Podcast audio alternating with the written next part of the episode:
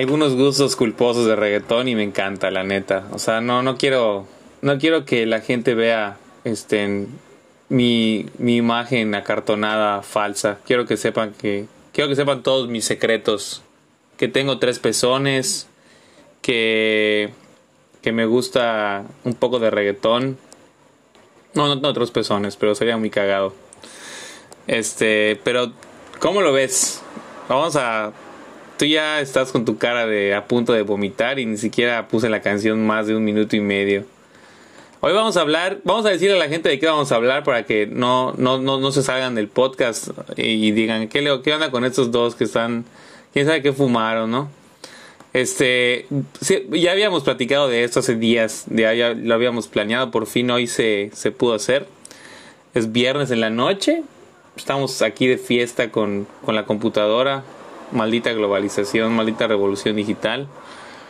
Este, y ya pasó mi cumpleaños, ya pasó la celebración de cinco días como fiesta de pueblo. Y por fin pudimos grabar, mi querido Edgar. Dile a la gente de qué vamos a hablar hoy. Pues un gusto saludarte como siempre, mi estimado Mauricio, eh, aquí ya con un poco de sangre en los oídos, ya con un poquito de, de náuseas, con un poquito de, de ganas de colgar. Eh, pues, ¿qué te, ¿qué te digo? No soy seguidor de este género tan tan criticado, digo, probablemente se trate de una envidia, probablemente yo vea a estos individuos como personas que avientan el dinero al aire y, y eso me causa envidia, digo, no lo creo, no es, no es de mi estilo la parte económica, pero de mi parte lamentable, de mi parte triste, eh, existiendo tantas posibilidades, existiendo tanto contenido educativo, pues nos metemos al reggaetón.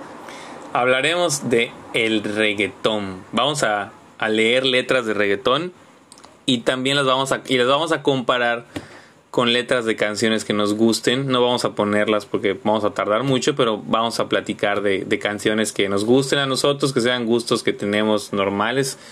Y yo sí, la neta, me gusta el reggaetón. Eh, cuando estoy eh, enfiestándome con mis amigos, me encanta bailar reggaetón, aunque baile como chaburrucos sintiéndose en onda, me encanta.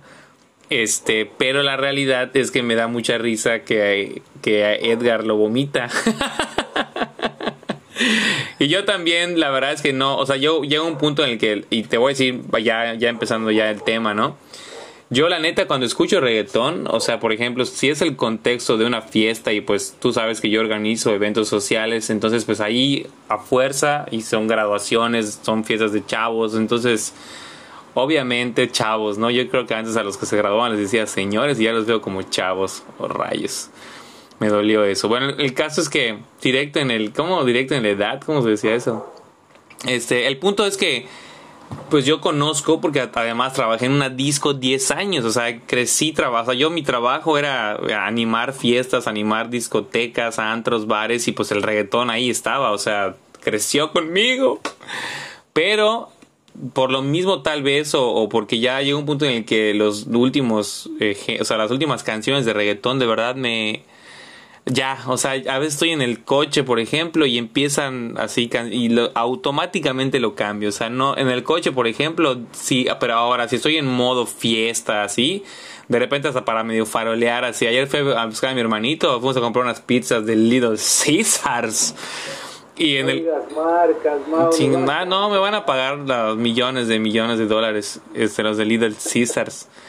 Y en el, y en el camino, como fue su cumpleaños, como que así puse una canción de reggaetón. De hecho, puse una que, que vamos a analizar que se llama eh, La Cepa, La Pepa. Es la última, la, algo así. Qué horrible. Está gruesa, o sea, la letra y la de la bichota igual quiero que la leamos, un pedacito. Y la de la yepeta. La de la yepeta. Este, ¿cómo es la de la yepeta? Estamos dando vuelta en la yepeta. Tiene, gran, tiene grande las tetas. Quiere que yo se la meta. Literal. Eso dice, eso dice. Eso dice, cabrón. De verdad es lo más triste. Lo más triste es que lo baila. sí. Sí, o sea, es, es, es, es global. Y, y yo, y yo, bueno, este, te digo, esa es mi experiencia. Y hace poco te digo que estoy en una campaña individual eh, que no, que no va ningún, que no va para ningún lado, pero en mi mente es un- una gran labor, una gran encomienda, que es hablarle a los jóvenes de rock y enseñarles rock, ¿no? Que, que yo ni soy rockero, la neta. Bueno, se ve mi tatuaje aquí de rock, ¿ya viste? Este, pero, pero no soy rockero, o sea, no soy así como mi hermanito, que ese sí, solo escucha, así como tú escuchas trova y canto nuevo y es tu, tu género y el que, en que creo que nada más escuchas. Me imagino que escuchas de más, pero creo que, pon tú, a ver, de un 100% de rolas que escuchas o de géneros, ¿cuál es el que tú escuchas más? Así en un 100% para comparar. Ok, eh, hablando de un 100% y teniendo la necesidad de hacer la división, francamente nunca me he puesto a como que a pensar realmente qué es lo que más escucho. Te puedo decir que sí escucho en un... en un 40% escucho trova, me gusta mucho la trova, me gusta mucho el canto nuevo, eh, música de autor.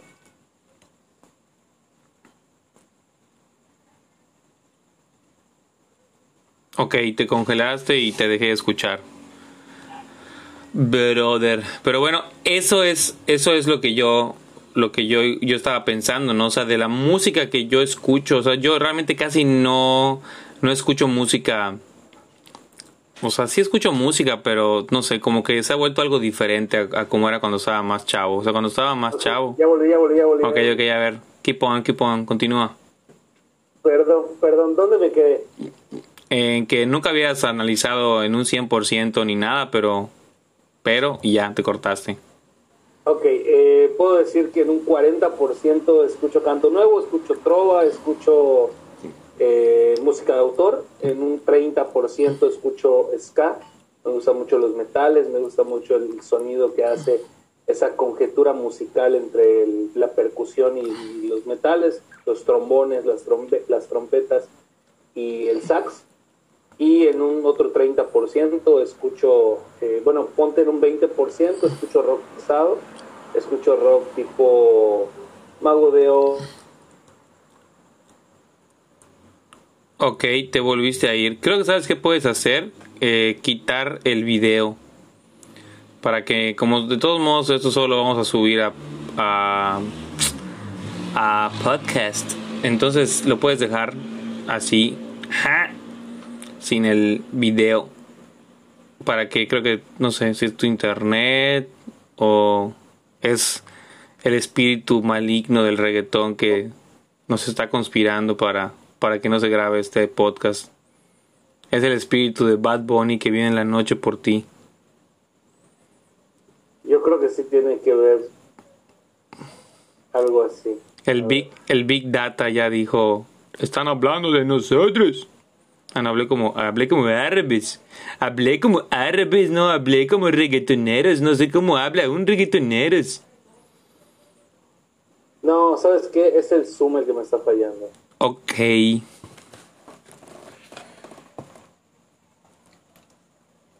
Pero a ver, a, a ver, habla ahorita. Ok, a ver. ¿Ya me escucho un poquito mejor? Ya, súper bien, súper bien. Ok, es que me parecía como no responde, entonces Ah, ok, no, no, no, sí, te escuchas bien. no me quería responder. Bueno, entonces ya para acabar con esto que no he podido terminar de decir, en un 20% escucho rock pesado, Mago de Oz, Saratoga, eh, escucho a Guns N' Roses, escucho a Metallica, escucho... Y en un 10% escucharé baladas, canciones eh, tipo Sin Bandera y cosas así. Ok, ok, bien. Yo, yo, este, creo que es una buena pregunta porque ni yo sé cómo escucho música, o sea, no sé cuánto, pero es muy variado. O sea, por ejemplo, sé que en la estación de la universidad de aquí, de Yucatán, en la estación de la UAD, que es creo que 103.9, cuando hago diligencias o salgo a buscar a mi esposa o no sé, cuando doy vueltas, siempre pongo música clásica. Y Cuando das vueltas en la yepeta, cuando doy vuelta en la yepeta, tiene grande la teta, quiere que se la meta. Entonces, fíjate, y hace poco me gustó porque estaba con mi hijo, el chico, el de 5 años, y le digo, a ver, es- ese género de música, Leo, ¿sabes cuál es? ¿Sabes qué tipo de música es? No le dije género, le dije, ¿sabes qué tipo de música es? Y me dijo, sí, papá, es música clásica. Y yo, ah, chinga. Y este pequeño ser humano, ¿cómo sabe eso? Pero la verdad es que a Leo le poníamos en la panza, ya sabes, típico de que, ay, pone música clásica para que sea inteligente. Y poníamos en YouTube Mozart para bebés. Y le poníamos. Y a mí la verdad me gusta, o sea, yo, yo la neta te voy a decir así, no quiero tardarme también con mi argumento, pero bueno, yo desde chavito, mi primer trabajo, hermano, fue cargar bocinas. Bueno, decían que yo no cargaba bocinas, que solamente me hacía tonto con los cables. ya están mis primos para refutarlo. Pero mi primer trabajo, de, o mis, de mis primeros trabajos a los 14, 15 años fue armar, o sea, trabajar en el equipo de, en el grupo de música de mi tío, que, que es músico. Y yo cargaba las bocinas, las cajas de cables, las bases de los micrófonos, las estructuras, las luces, o sea, todo el mere que tenga para armar la fiesta.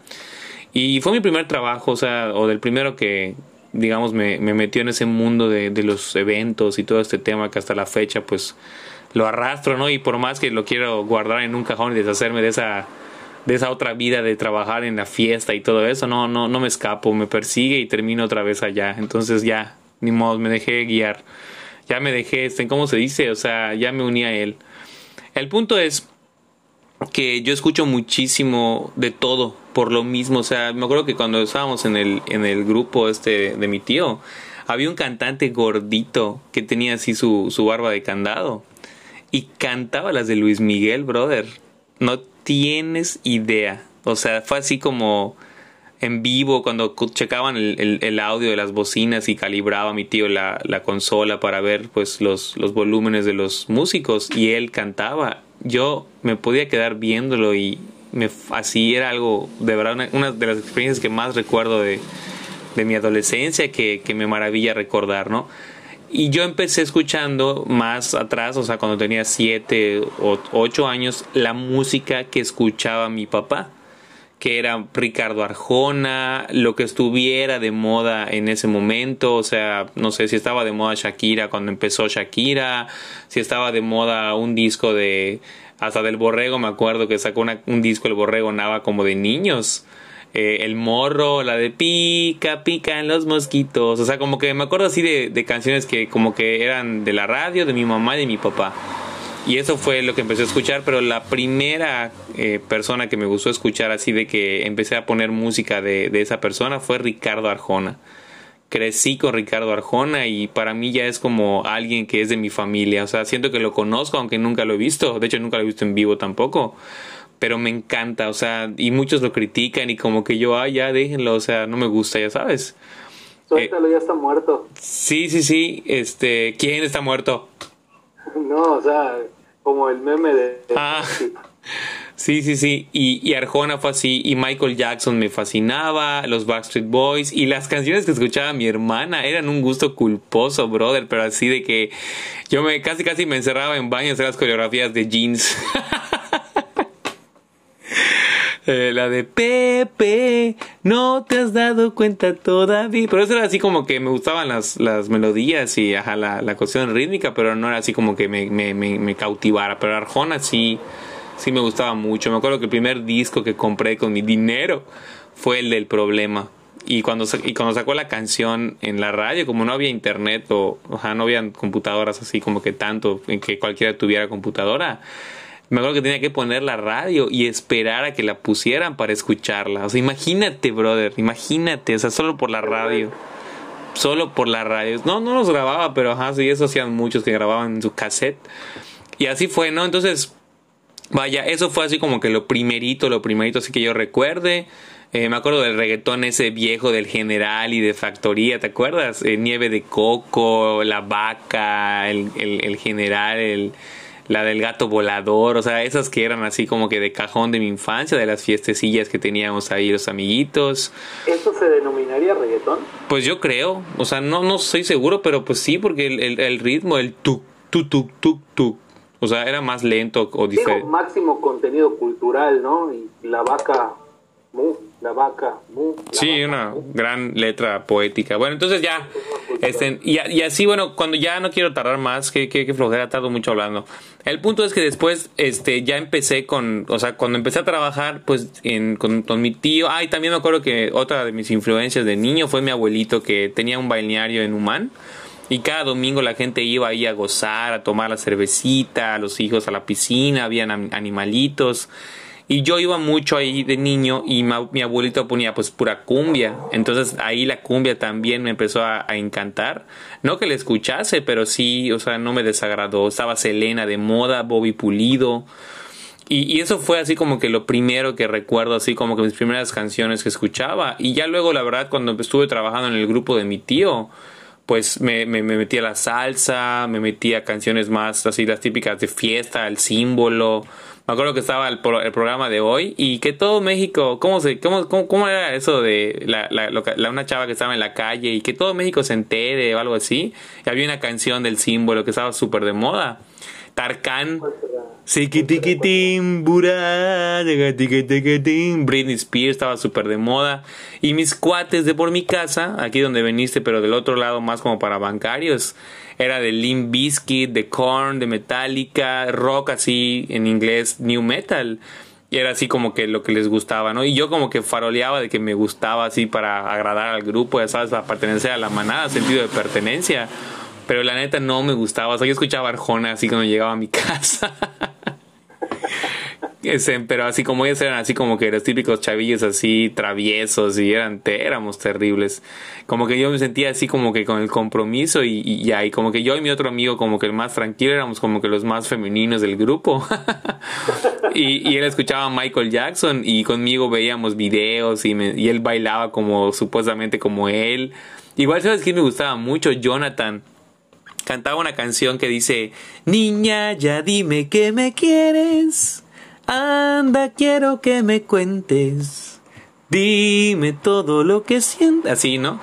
Y ya. Entonces como que por momentos siempre he escuchado así de todo, la verdad. La música clásica, cuando empecé a, a crecer, a leer, a, a- conocer un poquito así como que del mundo, eh, pues me, cautivó también la, la música clásica, ¿no? Me gustaba mucho Paganini que es un, un, violinista, me gustaba mucho Mozart, la Requiem de Mozart es una puch, es una, una rola que me encanta, ¿no? no sé si es una sinfonía, no sé qué es, la verdad no sé mucho de eso, me gusta mucho Juan Sebastián Bach, me gusta mucho Haydn, o sea, me gusta toda la, la- la música electrónica, me encanta también, ¿no? O sea, yo pongo así como que tipo house, así para... De hecho, lo que más pongo, como que ahorita pongo canciones que no tienen letra, que son más como, así como, no sé, o sea, como que más para estar concentrado, ¿no? Así como, pero con energía, o sea, que tengan así como un beat que, que, me, que me atraiga, ¿no? O sea, que me sienta así prendidón. Y así, o sea, ese es como que mi, mi pequeño gran mundo de la sala. Música para mí no es algo que, que, ah, me gusta escuchar música, o sea, como que la música es parte de mí, o sea, siento que no puedo estar sin música y es tanto lo que le escucho que ya no me doy cuenta. Es como cuando caminas, no piensas en mueves un pie, levantas, haces, o sea, si lo pensaras te caerías, ¿no? Eso me pasa con la música. O sea, yo tengo que tener música y como que ni me doy cuenta cuando estoy escuchando, pero siempre, ¿no? Y ahorita últimamente escucho un montón de podcasts. Y como que eso ha minorado un poco la cantidad de música que escucho porque aprovecho mi tiempo libre cuando no tengo que estar escribiendo o pensando así como que en algo de mi trabajo, me gusta escuchar este podcast y aprender. O sea, me gusta mucho aprender sobre miles de temas que, que trabajo y que me gusta enseñar a mis alumnos a través del podcast. Entonces, como que así estoy ahorita. ¿Ya te dormiste? No, no, no, aquí estoy. Es que está, está muy interesante tu, tu, tu recorrido musical porque me hace recordar, me hace pensar eh, que ha pasado mucho tiempo desde que empezó un movimiento musical, llamémosle de tipo urbano. Sí. Y que ha ido recorriendo por ahí algunos, algunos tramos y que ha ido evolucionando de una manera poco ortodoxa, diría yo.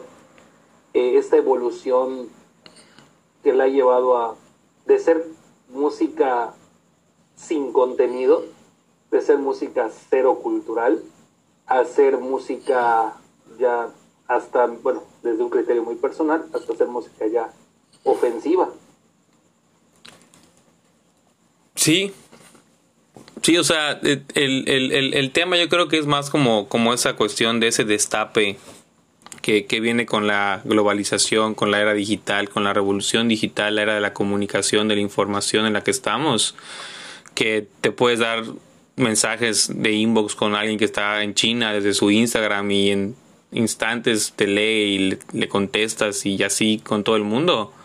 Pues a gran parte del mundo, me imagino que en lugares muy remotos no, no sé, no si en alguna tribu eh, de África pues exista la, el wifi, ¿no? Pero, pero al menos, o sea, en la mayoría del mundo como, como el que nos toca, digamos, este, hablando de lugares tipo o sea, como que siento que son, son, pocos los lugares del mundo donde no hay internet. Sería interesante saber en dónde de plano no ha llegado esa, esa, ese bullicio, ¿no?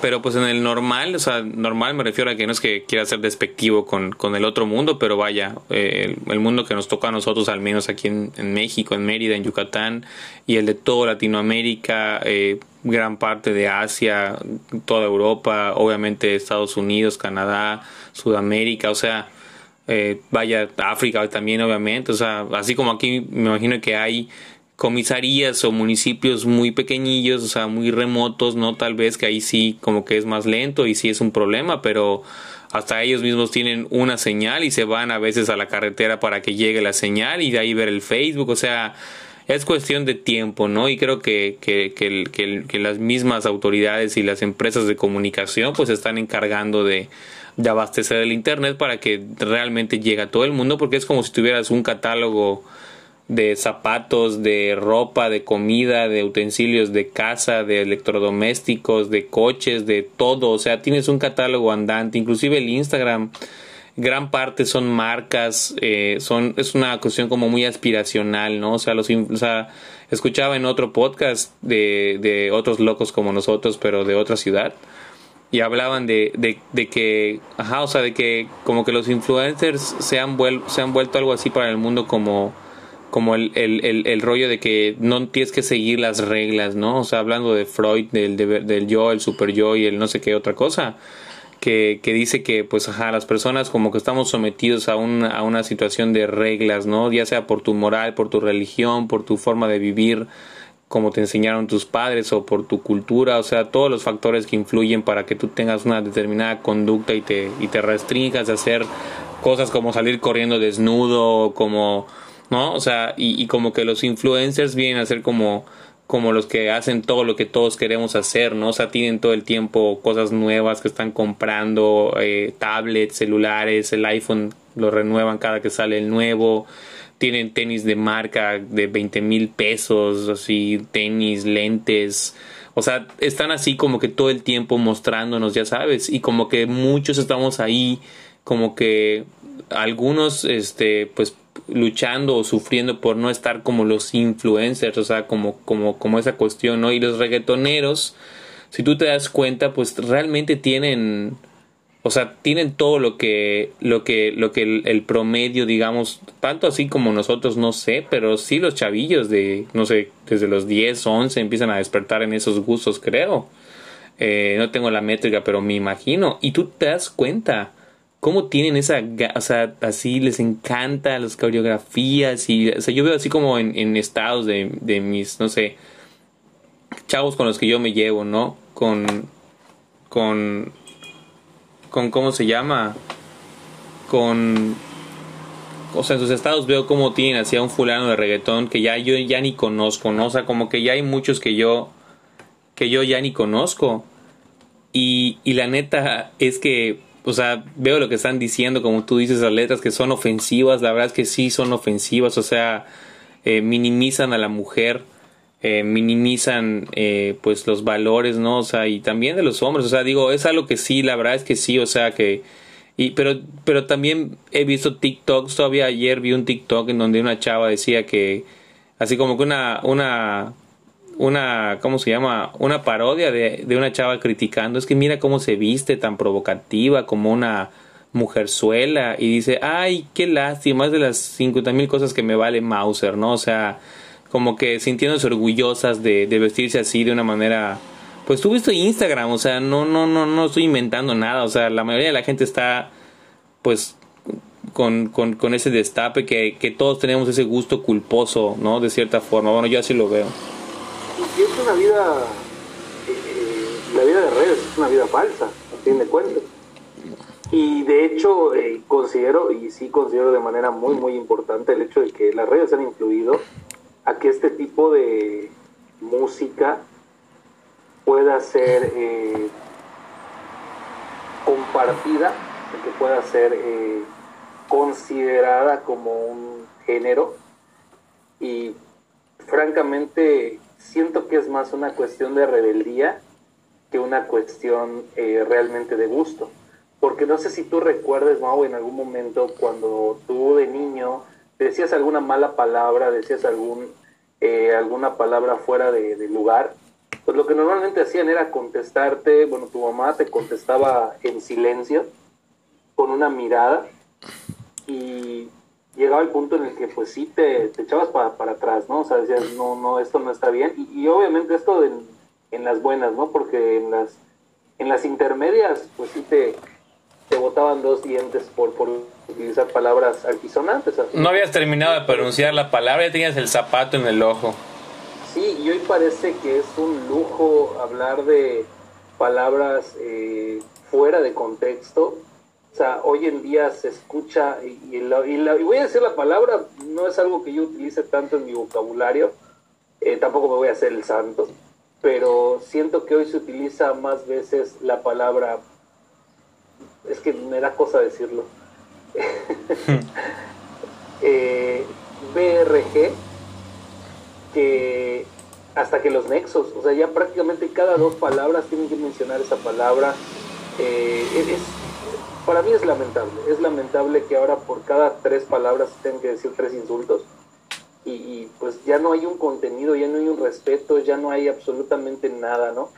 Me parece muy interesante igual, eh, digo, yo estoy totalmente a favor de, de la libertad y de que la gente haga lo que quiera hacer cuando lo quiera hacer, siempre que no perjudique a los demás. Y yo sí considero que hay situaciones en las que no puedes pedir respeto si no das respeto. Si tú te diriges hacia una persona de una manera cordial, vas a recibir cordialidad.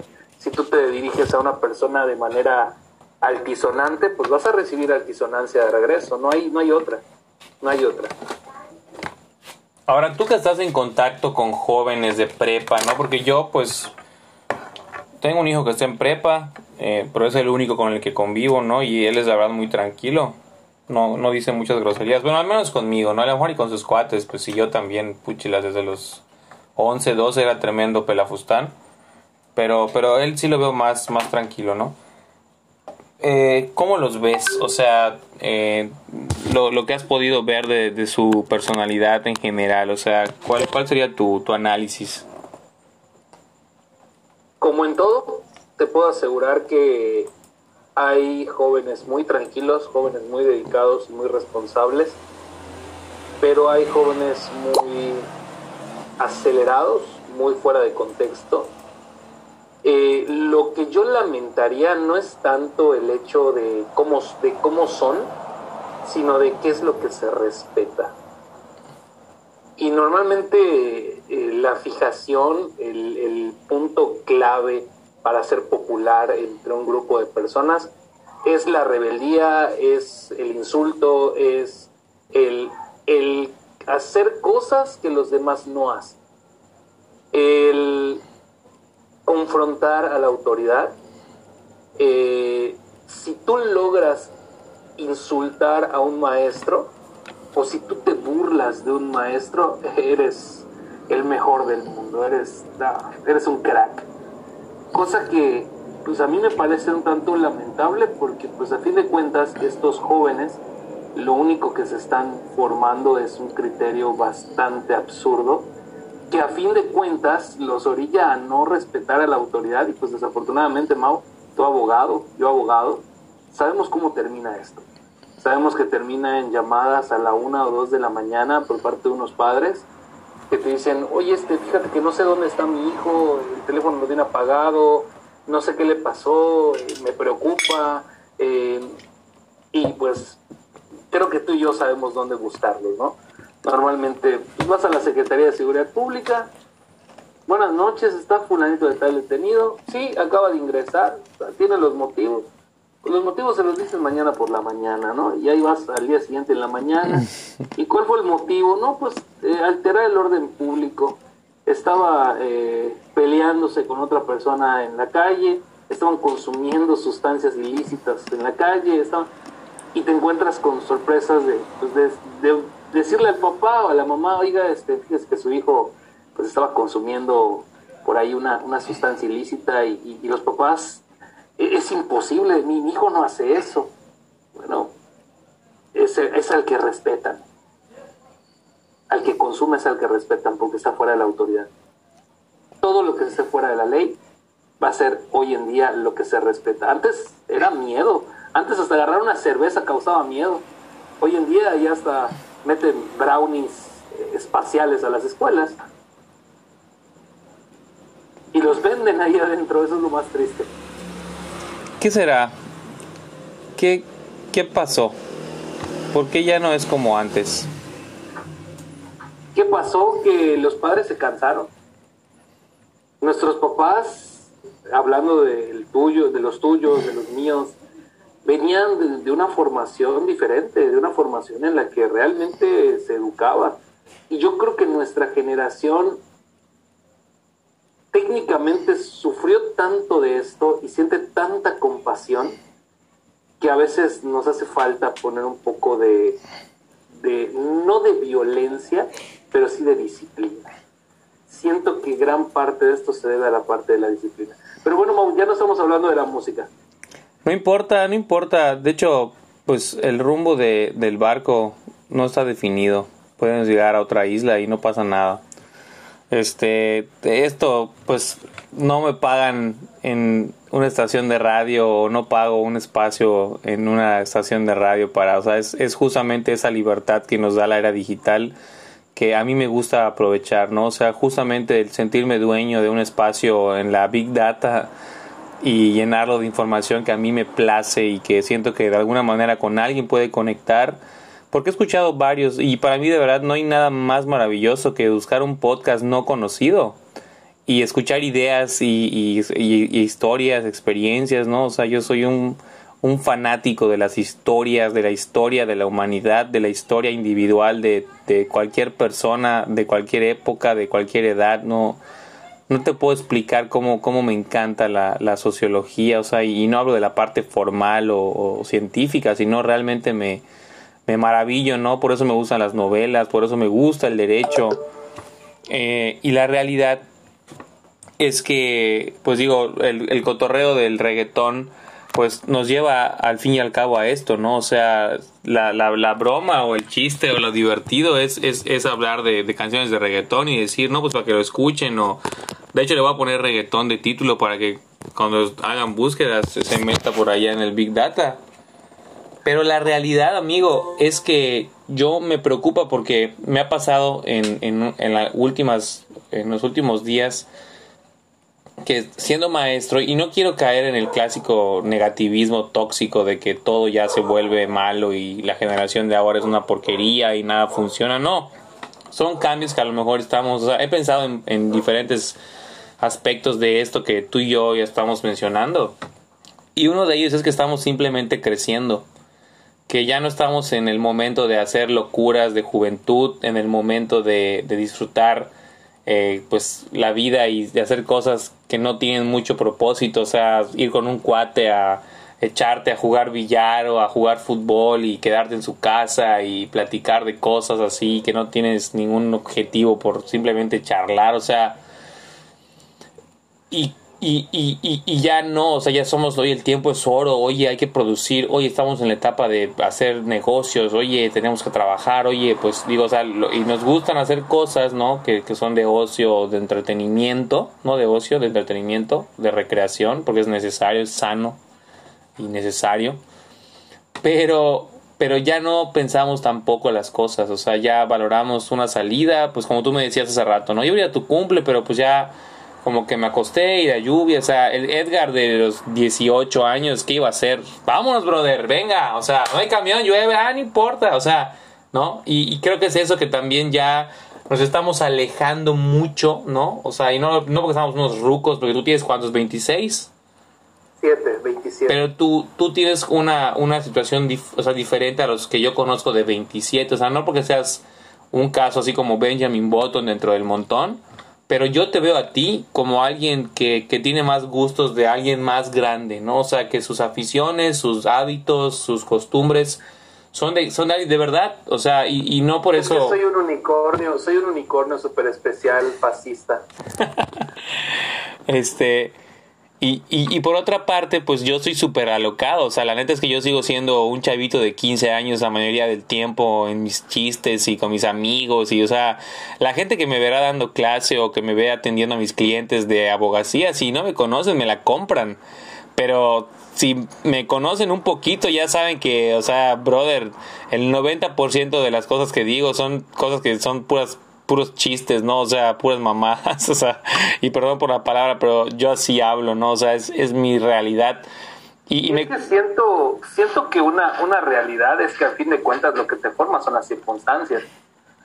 La, la, la vida va llevando a cada uno por, por un camino y, y, y, ese camino se va desarrollando y a fin de cuentas termina siendo reflejo de lo que vives. No, no hay otra, ¿no? Sí, te, pues te voy a decir, ¿no? Yo soy un bohemio, soy un trovador. Te voy a contradecir tantito. Eh, yo a los 18, 19 años tampoco salía. O sea, realmente Órale. he sido una persona que, no te voy a decir, he sido la persona más madura, enfocada y la vida me ha tratado mal. No, no, no, nada de eso, nada de eso. Simplemente mi afición, eh, algo que a mí me, me envolvió, me enamoró, fue la bohemia. Y te puedo asegurar que yo me tomo una cerveza en una bohemia, pero no me tomo una cerveza en una fiesta. Porque no siento esta, este llamado por parte de la fiesta.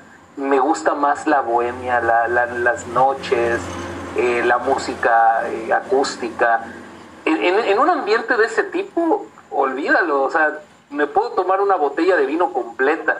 De hecho, es una, una pequeña anécdota. En una ocasión, hay, hay un programa, le voy a dar publicidad a, a Edgar Oceransky. Hay un programa que él tiene que se llama Sesiones Trova Fest. Buenísimo. YouTube, si lo quieren buscar. Buenísimo. Hay un programa que él tiene con el señor, eh, que, que en paz descanse, el señor Armando Manzanero, el maestro Armando Manzanero. El día que lo subió a su canal de YouTube, porque por cierto tengo activadas las notificaciones, eh, el día que lo subió a, YouTube, eh, yo tenía una botella de vino que me habían regalado en la empresa en la que trabajaba. Eh, y yo dije, no, hoy es la noche, hoy es la noche, hoy me voy a tomar una copita de vino, voy a ver el programa tranquilamente, no quiero, no quiero nada del mundo. Y me terminé tomando la botella de vino completa. Eh, empecé con el programa de sesiones Trovafest con Armando Manzanero y terminé viendo como tres o cuatro capítulos. Era mi noche, era mi momento, era lo que yo disfrutaba y pues me la pasé súper bien. Obviamente esta situación, pues digo, no es como que yo sea un anticuado y un, y un señor de pulgar arriba y con mi, con mi, con mi monofocal y no, no, no, no, en absoluto.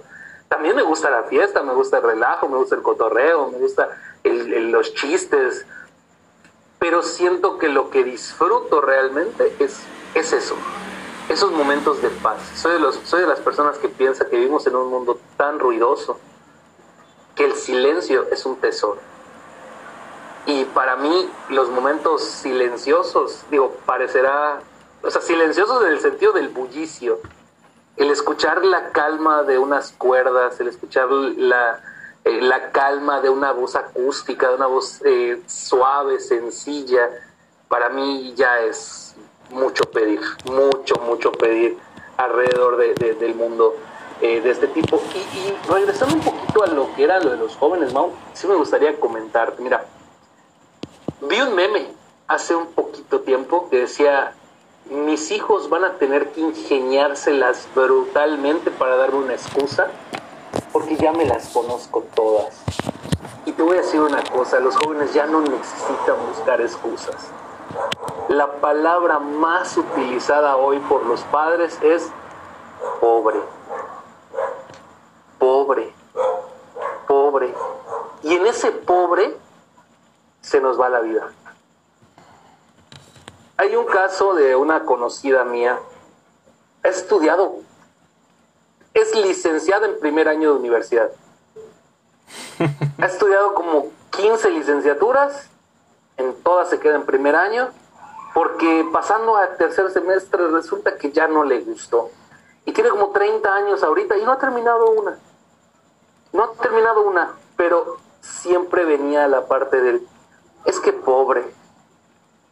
Y yo les decía, es que tienen que dejar de, dejarla de pobretear tiene que hacerse responsable de su vida, de lo que va a hacer a futuro. O sea, tiene casi 30 años y no sabe a dónde se dirige ni, tiene algo que podamos decir, como, como dicen los, los, abuelitos, ¿no? Con algo que se defienda. No, no sabe nada. Pero la palabra pobre ahí estuvo, ahí estuvo, ahí estuvo, y sigue estando, porque hasta el día de hoy es lo mismo. Sigue estando, pobre ay, es que pobre. pero pero fíjate que es, eso es, algo muy interesante, amigo, eso que acabas de mencionar. Porque yo, por ejemplo, eh, he, platicado hace, hace unos tres días de un tema parecido al que estamos hablando ahorita. Eh, me, me, pasó algo un poco, no sé, lo dije en el episodio anterior, te lo cuento en un minuto. Una persona que conocí que trabaja en algo administrativo, que estudió psicología y cuando yo hablé con ella cinco minutos, me pude percatar de que tiene ese alma de psicólogo, ¿no? O sea, que pocos lo tienen de la terapia, no sé, algo, algo me, me, hizo un clic.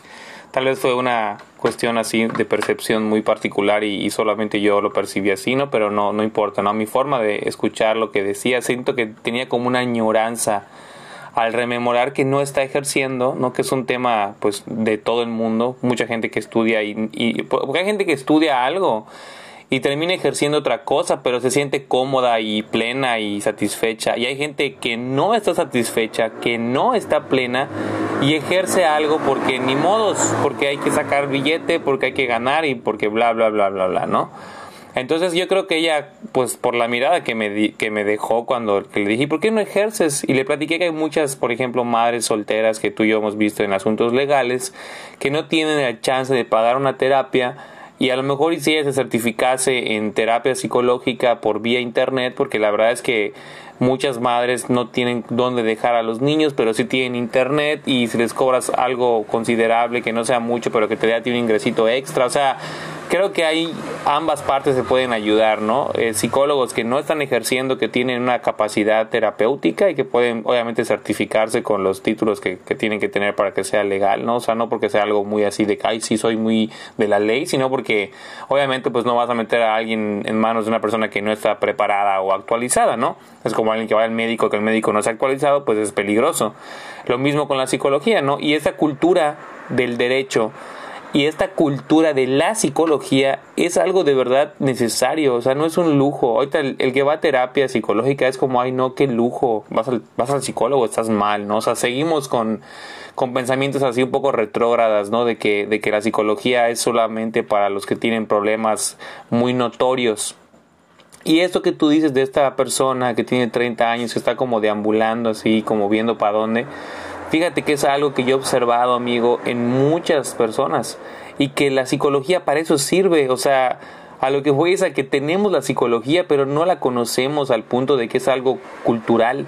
O sea, es algo como que para algunos cuantos y como que, ah, o sea, yo no, lo he notado que gente con cierto nivel económico, y no hablo solamente que por el nivel económico tengan las, las capacidades de entenderlo, pero que tienen lana y ven la terapia como algo necesario, ¿no? O sea, de repente te vas con un extraño como la obra que estamos haciendo, ¿no? De que el psicólogo, o sea, qué, qué, qué cagado que hablamos de eso en la obra, ¿no? Pero el punto es que es necesario y la psicología hablaba con un tío también que, que tiene igual como que una mentalidad chida que a mí me gusta, que dice, pues la psicología te reprograma te reprograma cosas que construiste por, por, por, influencia de tu papá, de tu mamá, de tu familia, por mentalidad de tu cultura, del lugar en donde viviste, de, tu nivel económico, de tus oportunidades, bla, bla, bla, bla, bla.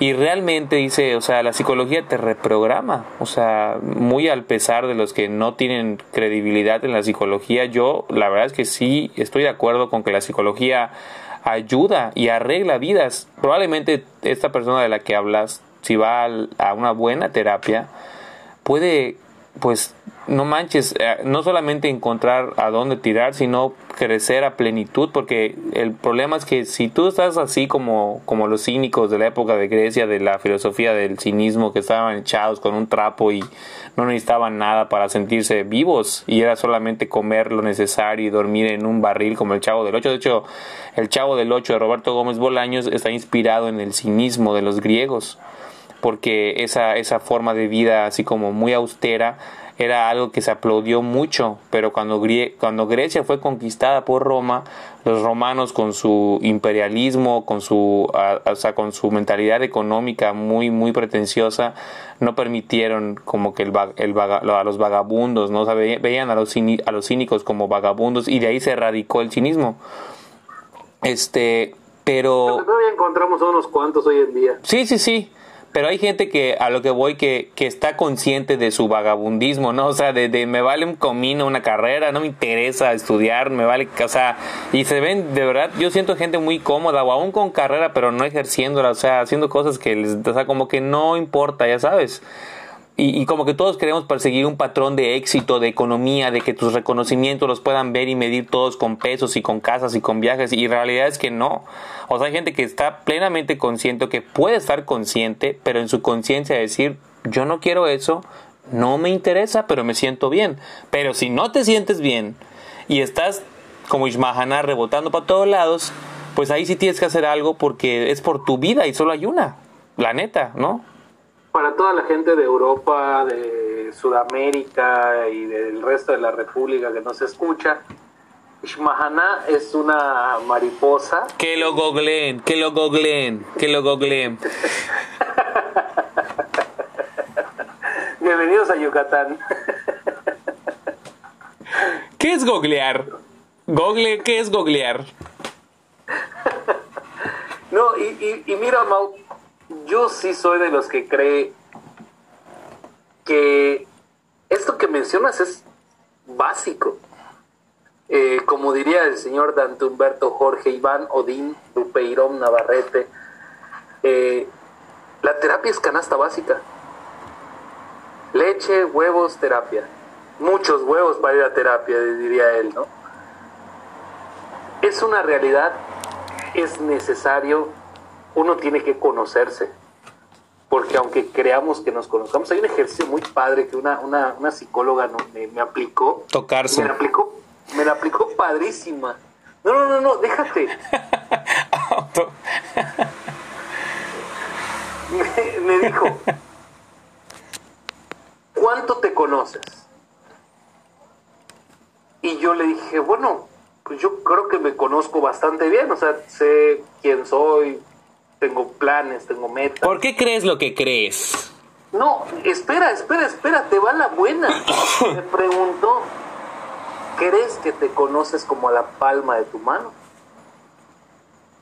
Y yo le dije, bueno, creo que conozco más la palma de mi mano que a mí.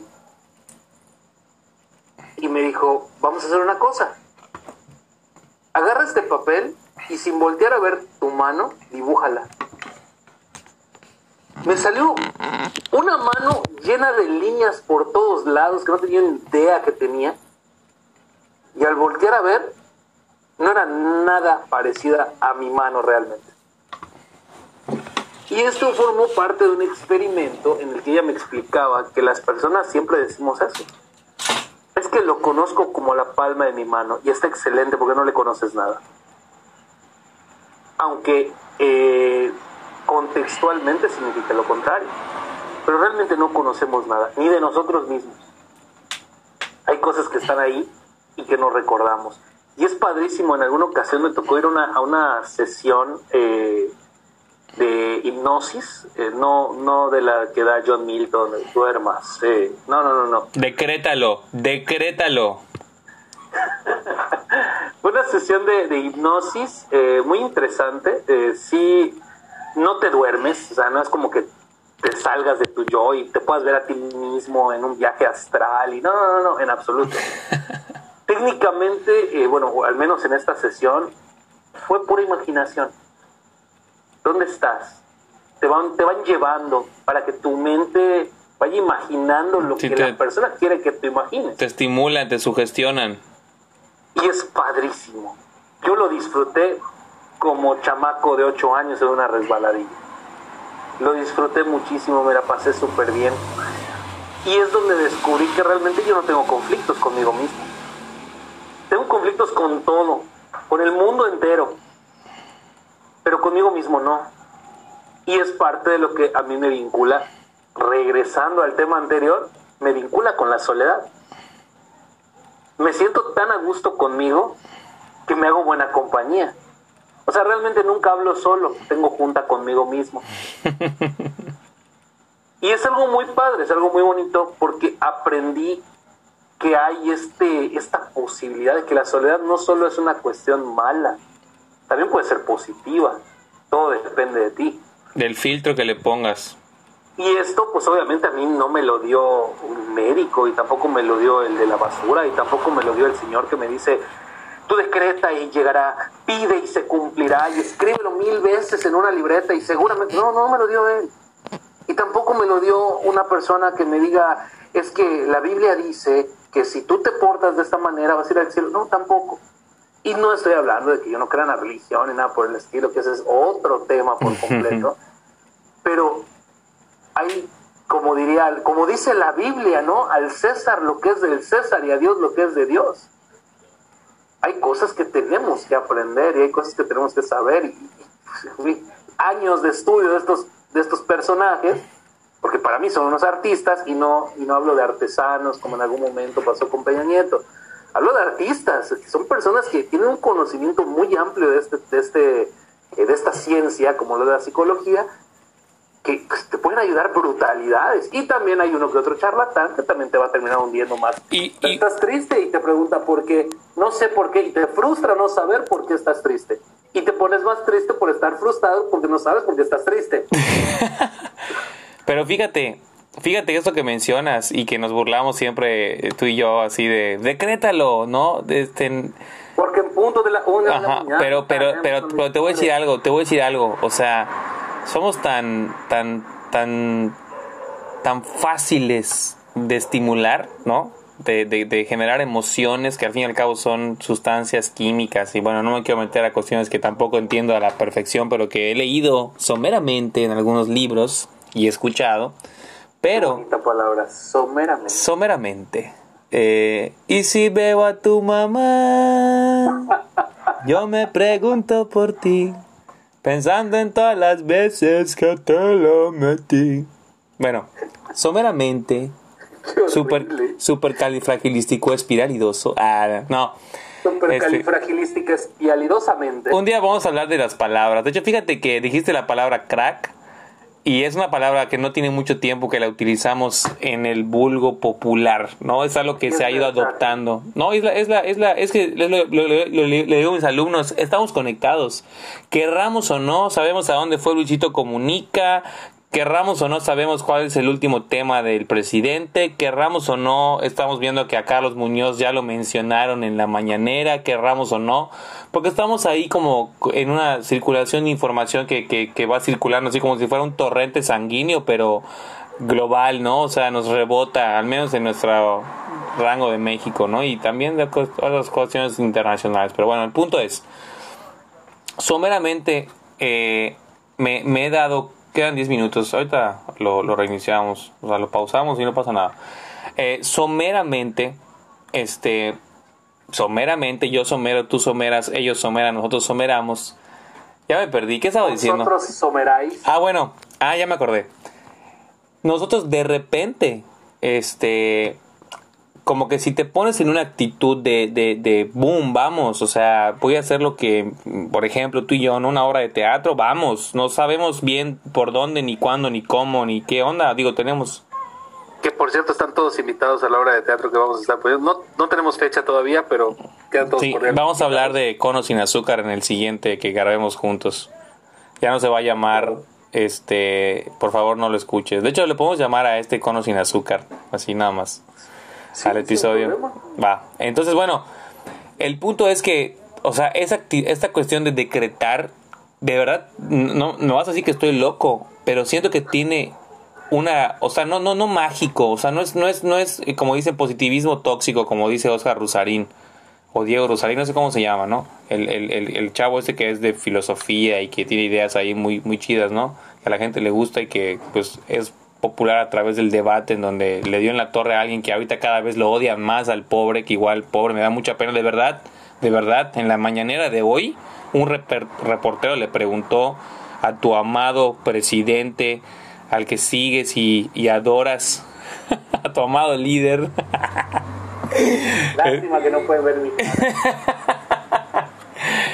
que qué opinaba porque en un video humilla a un mesero y se volvió viral o sea, le han dado grueso a este brother.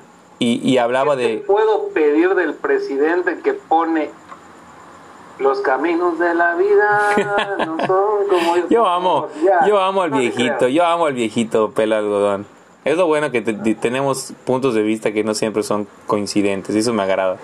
No tuve abuelo supongo que por algo no, no me agrada. El caso es que bueno este o sea sí sí o sea si crees en ti no o sea, cre creer en ti puede ser decretar, decir tus cinco frases de la mañana, tu mañana milagrosa, tu ocho mil, o sea, cuestiones para salir de donde estés y no te sientas bien, llegar a una zona en la que te... el término mañana milagrosa. Sí, sí, sí, no hay un libro que se llama así.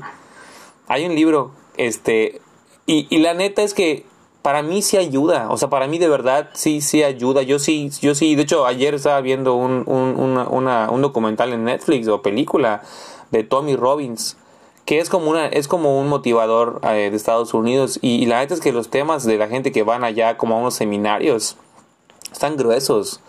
Gente que vivía en Brasil y que abusaban desde niñas de ellos y de toda su familia sin poder escapar que los metían en jaulas o sea cosas así. Gente que se quiso suicidar. O sea hay gente rota hermano. Eh, y, y ellos de verdad qué bueno que existe el famoso mindfulness y que hasta cierto punto como que yo igual he sido crítico de verdad muy severo en pláticas, no grabadas, pero sí con personas con las que me frecuento como tú o otros amigos. Y, y, creo que he sido muy duro, o sea, pensaba en eso, o sea, pensaba en que de verdad, o sea, yo la he tenido suave hasta cierto punto y no malinterpretes. Y hay gente que la tiene bien difícil la tiene cañona y, y, ellos necesitan a veces esos espacios o esos grupos de, de, de, comunidades, ¿no? Y que he escuchado cómo gente los critica y que se vuelve un speaker famoso de un día para otro y luego ya tienen otro y son ídolos de papel, de varo, bla, bla, bla, bla, bla, bla. Pero yo siento, oye, si a alguien le funciona el decrétalo y tus, esos de las, ¿cómo, ¿cómo dicen? Tú los imitas chido, los que en la tele salen a las 12 de la noche, ¿cómo? Eh, ¿Cómo se llaman? Uno de la una de la mañana estaremos con historias de señora que no podía vivir sin la ayuda de nuestra organización. Ustedes vengan, escuchen lo que nosotros tenemos que decirle y por favor, pare de sufrir. Exacto, pare de sufrir. Y a lo mejor y otros con un psicólogo la arman, y a lo mejor y otros con un libro, y a lo mejor y otros no necesitan nada, y a lo mejor y otros con, el, con la práctica de una religión, ¿no? Y a lo mejor y otros, o sea, como que qué padre que tenemos esa libertad, ¿no? Ese derecho. Y qué padre. Estoy muy de acuerdo, estoy muy de acuerdo con esa parte, estoy muy, muy de acuerdo. Cada persona tiene caminos diferentes. Ya. Bueno, eh, bueno, como te estaba yo diciendo hace un momento, hasta antes de que se cortara aquí el, la transmisión en vivo. Voy a correr al ingeniero de audio del estudio privado que tengo para grabar mi podcast. No, no fue, no fue su culpa, no fue su culpa, fue una cuestión técnica ajena. Ya lo corrí, ya lo corrí. Trabajo. De hecho, ni existió nunca por, por lo mismo, para que no falle. Bueno, pero dejaste a los chalanes, ¿no? A los 45 empleados que tenemos para, para el, Así es. audio. A producción. Perfecto. Sí, por las cámaras, las luces. Whisky, por favor. Perdón, todos los que continúo. trabajan en Comisión Federal de Electricidad. Y en Total Play. Bueno, estábamos entonces en la parte de... Se estaba poniendo bueno, se estaba poniendo bueno el, treque, el tracatraca. Sí, hombre, y me rompieron, me rompieron la magia con el público en ese momento. Uno quiere trabajar y aquí nada más estás molesta y molesta, interrumpe, interrumpe. Parece el diálogo de una obra eso, amigo. Quedan todos cordialmente invitados, se llama Memorias de un alma en pena. Todavía no tenemos fecha ni hora, pero pues ahí se está planeando. Se llama para que vaya gente el juego del calamar, Memorias de un alma en pena. Squid Game, Squid Game, Memorias de un alma en pena. No hay ni un juego, pero bueno, por ahí vamos. Te, te- te comentaba, Mau, eh, esta parte, ¿no? De, eh, del positivismo. Yo no estoy en contra del positivismo en absoluto. Te, te comentaba, ¿no? Nuestro eh, director general de nuestra alma mater eh, siempre utiliza esa, esa frase, ¿no? Del eh, piensa en positivo, actitud positiva, eh, siempre hacia adelante. O- obviamente lo podemos ver a él como una persona exitosa y que seguramente ha aplicado eh, en, en algún momento de su vida esta, esta teoría del, del, del- del ser positivo, ¿no? No puedo decir el positivismo porque esa es otra corriente. Pero eh, yo- sí. Ahí no seas corri ahí no seas corriente positiva. ¡Uh! Es, es- tú eres corriente, pero más pareces corriente pasiva que positiva. Eh, la cuestión es que, digo, sí, yo estoy muy seguro de que te ayuda, pero te ayuda más tu pensamiento. ¿Por qué tener que esperar a que una persona venga, te diga, yo tengo la solución? Realmente no. Las personas ajenas a nosotros no tienen la solución. Nadie tiene la solución. Tenemos herramientas, tenemos métodos, podemos hacer. Pero desde que una persona venga y te diga yo tengo la solución, es como venir, eh, pero es como llegar con un abogado y que te diga el abogado, sí, ganamos el juicio, no hay pierde. No depende de ti, hermano. Depende de un juez. Depende de un proceso, depende de tus términos, de tus pruebas, de lo que la contraparte haga.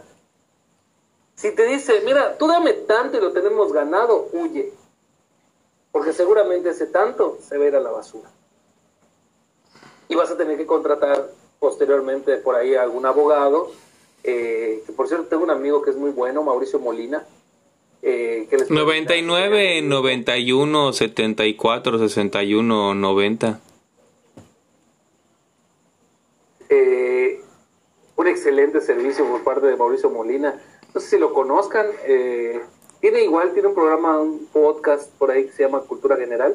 Cultura popular, cultura popular, Cultura popular. Por perdón, quinta no, vez. es otro. cultura popular. Se llamaba Es Excelente. Servicio, cambió a Cultura Popular. Se cambió el nombre porque la Suprema Corte de Justicia ya te permite cambiarte el nombre. Y ahora se va a llamar eh, Cultura General. No, vamos a, lo voy a llamar, estamos dando vuelta en la yepeta.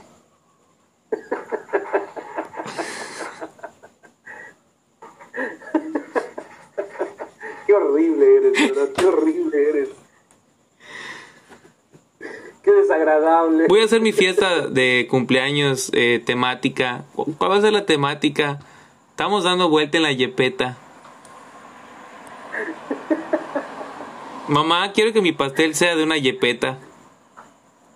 Pues fíjate que eh, yo sí eh, en alguna ocasión tuve la tuve la oportunidad de dar una vuelta en la jipeta. Eran unas botas de la marca Jeep que venden en Impulse. Muy buenas, por cierto, rinden bastante, duran, tienen casquillo al frente, no te, no, no, no te lastimas cuando pateas algo, te tropiezas. Están muy buenas. Eran mis jipetas. ¿Por qué no somos serios?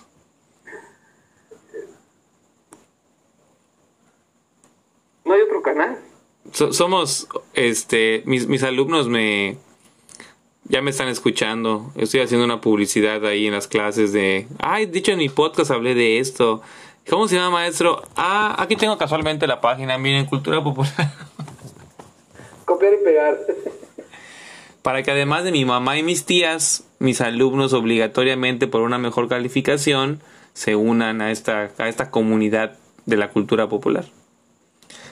Pero sí, pero sí, hermano, este, es cierto, ¿eh? eso que dices ya, ya hablando un poco más serios, tienes toda la razón. O sea, creo que tú tienes esa capacidad de, de recurrir a ti mismo, a tu pensamiento, a tu, a tu, a, a- vaya, a tus capacidades, ¿no? O sea, y saber que en ti está realmente el poder eh, cambiar, mejorar, etcétera, o solucionar, confrontar. Pero hay gente que no, cabrón. O sea, hay gente que de verdad, desgraciadamente, no se dan cuenta.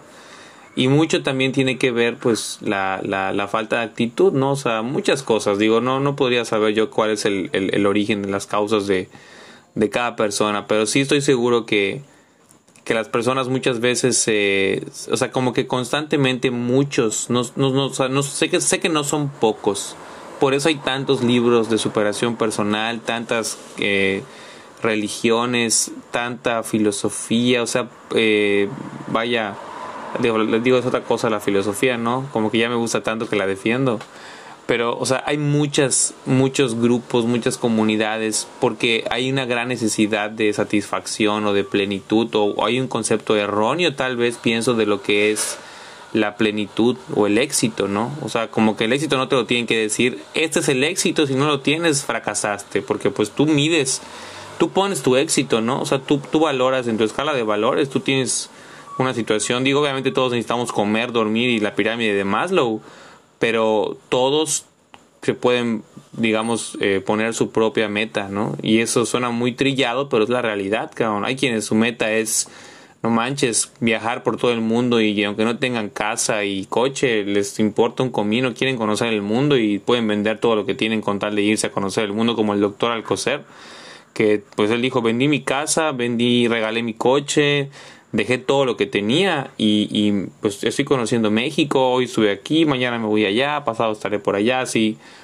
como un alma libre, ¿no? Y hay gente que no, tu, tu, tu casa es lo primero que tienes que conseguir, y tu coche, y tu familia, y tu patrimonio, y tus hijos, y como que ves que, y cuando hay una confrontación de ideas eh, opuestas a esos dos aspectos de la economía o de la aventura, como que hay quien dice, pues yo no estoy en ninguna ni en otra, pero pues sí quiero una casa para estar tranquilo y también quiero viajar, o sea, como que no hay una, vaya, no hay una, una, una métrica así exacta, ¿no? Estoy de acuerdo, estoy de acuerdo. Yo creo que todos tenemos un proceso de autorrealización. Algunos se ven felices con familia, otros se ven felices solos, algunos se ven felices en otro lado del mundo, otros se ven felices en su tierra. Estoy totalmente de acuerdo. No es la cuestión de que uno pueda hacerlo por sí mismo, que claro que puede, pero a, veces sí necesitamos empujoncitos, estoy de acuerdo. Pero si yo vengo y analógicamente digo, te vendo esta bolsa de aire, no me vas a preguntar ni el precio, porque sabes que no tiene valor, porque sabes que es gratis. Entonces vas a decir, pues, ¿qué me estás vendiendo? No, pues es que te estoy vendiendo el, el, el con- contenedor, porque la bolsa donde tengo el aire me costó. Y tú vas a decir, bueno, ¿cuánto te- en el, en el unos usa, me lo compran, me venden la bolsa en 25 centavos? ¿Cuánto quieres tú por tu bolsa? Porque sabes que el aire no cuesta. Lo mismo pasa. Pero a lo mejor tú vas a agarrar de valor al aire porque yo te lo estoy vendiendo ahora.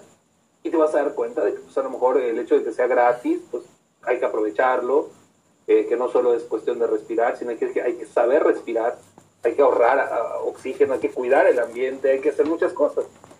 Digo, eso, eso es a lo que yo voy. No porque una persona venga y te diga, es que tienes que hacer esto para lograr esto. No, no hay, no hay caminos al éxito.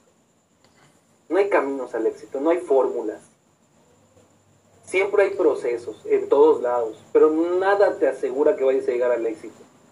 Te comentaba en alguna ocasión, en una plática personal, acerca de este familiar mío que es muy bueno para los negocios, muy, muy bueno para los negocios. Y él decía, existen dos oportunidades en la vida para ser millonario. Ok, ¿y cuáles, cuáles son?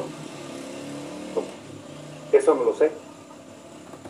Tocará aprovechar las oportunidades que te vengan para que lo hagas. Digo, hablando de un concepto eh, monetario, pero a lo mejor no estamos hablando de un concepto monetario, a lo mejor estamos hablando de formar una familia. Y a lo mejor vas a tener por ahí un amor que, te va a dar ahí tu super, tu super ilusión y tu, y tu primer amor y tu vida y todo esto. Pero mm, a lo mejor no va a ser la que realmente vaya a formar una familia contigo, vaya a construir algo contigo. Y pasa lo mismo con el trabajo. A lo mejor tienes un excelente trabajo, pero a lo mejor no es el que te va a autorrealizar. A lo mejor va a venir un trabajo posteriormente y tienes que aprovechar todas las oportunidades. A fin de cuentas, la, la, la vida se basa en oportunidades y en situaciones y en sacar provecho de lo que nosotros estamos haciendo. No solo es el hecho de que una persona venga y te diga, es que mira, si tú me pagas tanto, pues vas a ganar tanto. Es padre, pero ¿y, y si el negocio no funciona, también vas a pagar lo mismo? En todo hay un riesgo. En eso, en eso yo estoy totalmente de acuerdo contigo y, y va por otro camino mi, mi comentario que acabo de, de decirte antes de esto. O sea, eh, a lo que voy es a que creo que es válido si a alguien le funciona, ¿no? Inclusive eso que tú mencionas, si a alguien realmente lo saca de un bache de, en su vida y lo lleva a un puerto donde se sienta mejor y, diga, o sea, yo, yo he conocido, te digo porque yo he conocido grupos de autoayuda, he conocido esos retiros, digo, nunca he ido, pero he visto más o menos de cerca gente que va a esos retiros, de que te vas hoy y regresas el lunes y ya eres una persona nueva, no enterraste a tu yo fracasado, a tus miedos, bla, bla, bla. He, visto, eh, pues he practicado, no practico hasta la fecha, asisto a una iglesia, digo, ya no con la recurrencia de antes, pero sí, este, hay cosas hermosas, ¿no? La, la Biblia es además un libro muy bonito sin entrar en cuestiones religiosas, ¿no? O sea, que tiene, de, de, verdad tiene cosas que dices, no manches, o sea, es una buena filosofía, una buena sabiduría, ¿no? Positiva, eh, que, que, tiene una, un despojo de, de, de, la vorágine que nos persigue, del materialismo enfermo, ¿no? Que es lo que yo eh, no critico, ¿no? Porque la realidad es que a mí también me gusta tener unos buenos zapatos, ¿no? De 50 mil pesos, los que puedo pagar son de tal vez mil de 500, de 700, de 800, pero me gusta y me siento bien, o sea, sería mentira decir que yo no me importa lo material y que se pudran los eh, ambiciosos, no es cierto, todos tenemos ambiciones, todos queremos tener algo que nos guste y nos sintamos bonitos vestidos con ello, o un perfume que te guste como, o sea, creo que no va por allá, ¿no? Como que los excesos, como dicen los, los límites, así ya, este, creo que sí es lo que está mal, vivir solo para querer consumir y comprar. Eh, Gilles Lipovetsky es un filósofo francés que te lo he citado en pláticas y él habla del materialismo excesivo, o sea, de lo que ya es innecesario, que ya no necesitas, pero pero estamos en un consumismo enfermo ya, o sea, ya es como tienes que tener, lo tienes que tener para que pertenezcas al grupo, si no, no perteneces.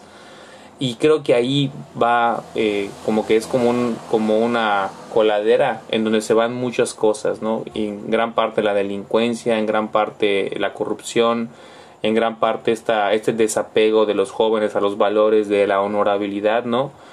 Y eh, pues me pongo a pensar en ideas que han sido eh, estructurales para los diferentes pensamientos que hemos adoptado a lo largo de la historia, como la postura ética de Aristóteles, como la República de Platón o los mismos aportes de Confucio. Y de verdad este, lo he leído porque se me hace algo súper interesante. O sea, historias de gente que hace miles de años o muchos años opinaba cosas que hasta la fecha siguen vigentes y que hasta la fecha aplicarían para que una persona deje de sufrir, como dice tu, el, el chiste, pare de sufrir. O sea, realmente hay gente que de verdad, hermano, sufre porque no tiene para comprarse X o Y o salir y pagar un Starbucks de 100 pesos todos los días. Y Te eso voy a es lo que... una pregunta. ¿Qué comprarías si no tuvieras límite de dinero? ¿Qué compraría si no tuviera límite de dinero? Wow, nunca me habían preguntado eso. Tienes todo el dinero que quieras. Es más, tú lo fabricas. Ok. ¿Qué te comprarías? Pues yo creo que le daría, sea, yo así por, por mi situación personal, yo le daría cosas a mi esposa y a mis hijos. O sea, como que buscaría satisfacerlos en, en cualquier necesidad, eh, dentro de los límites. eh, pero creo que eso, o sea, no tal vez una Lo casa, primero que se te ocurra, ¿qué comprarías? una casa bien bonita. ¿Qué pasa si una persona te contesta una hamburguesa? Pues, pues qué chido, ¿no? La realidad es que te sonó incoherente. Tal vez. O sea, tal vez porque mis ambiciones son diferentes. O sea, tienes todo el dinero del mundo y piensas en comprarte una hamburguesa. ¿Por qué no? Digo, después puedo comprar muchísimas otras cosas, pero quiero comprarme una hamburguesa. ¿Qué de malo tiene? ¿Nada? Pero mucha gente, precisamente es de lo que hablas. ¿Qué es lo primero que comprarías o qué es eh, lo primero que gastarías si tuvieras todo el dinero del mundo? Oh, me iría a viajar por todo el mundo, me compraría una mansión, carros de lujo, me compraría todo lo que pueda aparentarse. ¿Por qué no, no comprarte la mejor hamburguesa del mundo para comértela? Nada más por, por la satisfacción de comerte la mejor hamburguesa del mundo. Porque entonces no estamos pensando en nuestra satisfacción. Lo que normalmente hacemos es pensar en la apariencia. En lo que nos hace ver ante el mundo como personas exitosas. Totalmente. hablando materialmente. Esa es nuestra primera visión. Sí. Eso es lo primero que pensamos. Y este ejercicio lo puedes hacer con cualquier persona y te van a contestar cosas similares. Una casa grande, viajaría por el mundo, unos boletos de avión, algunos más, yo les llamo estúpidos, pero algunos más fuera de lugar. No, yo saldría de América Latina porque pues es un, eh, un lugar tercermundista y que no tiene camino. No es cierto, o sea, estás mal. O sea, estás en el tercer mundo porque quieres estar en el tercer mundo. Yo siempre digo, si te subes al camión de Citur con aire acondicionado y no te sientes en Dubai, el problema no es el camión, es tu actitud. Porque, porque el Citur, para los que no son de Yucatán, el Citur es una línea de camiones nueva que salió hace poquito, tenían un clima padrísimo. Que abrías la puerta y en tres segundos entraba el calor, el calor terrible en Mérida, se cerraban las puertas y volvía a quedar frío, como si hubiera un congelado ahí adentro. ¿Qué les pasó, amigo? Pues vino la pandemia y les, les apagaron los aires. Es cierto, es cierto. Y, y- y eso, bueno, creo que a fin de cuentas nadie tiene la verdad absoluta. Incluso esos que acabamos de citar como los grandes conocedores o sabios de la humanidad. Confucio, el chino japonés que inventó la confusión. Exactamente. Interesante, interesante, de verdad. Confucio, fíjate, escuché hace rato, ayer, este, que estuvo buscando con sus discípulos en diferentes aldeas a un político o a un líder honesto para asesorarlo y, y para ayudarlo a, a crecer, ¿no? O sea, a, a- vaya, a poder cumplir con, con, con ese con esa encomienda que tienen los líderes, ¿no?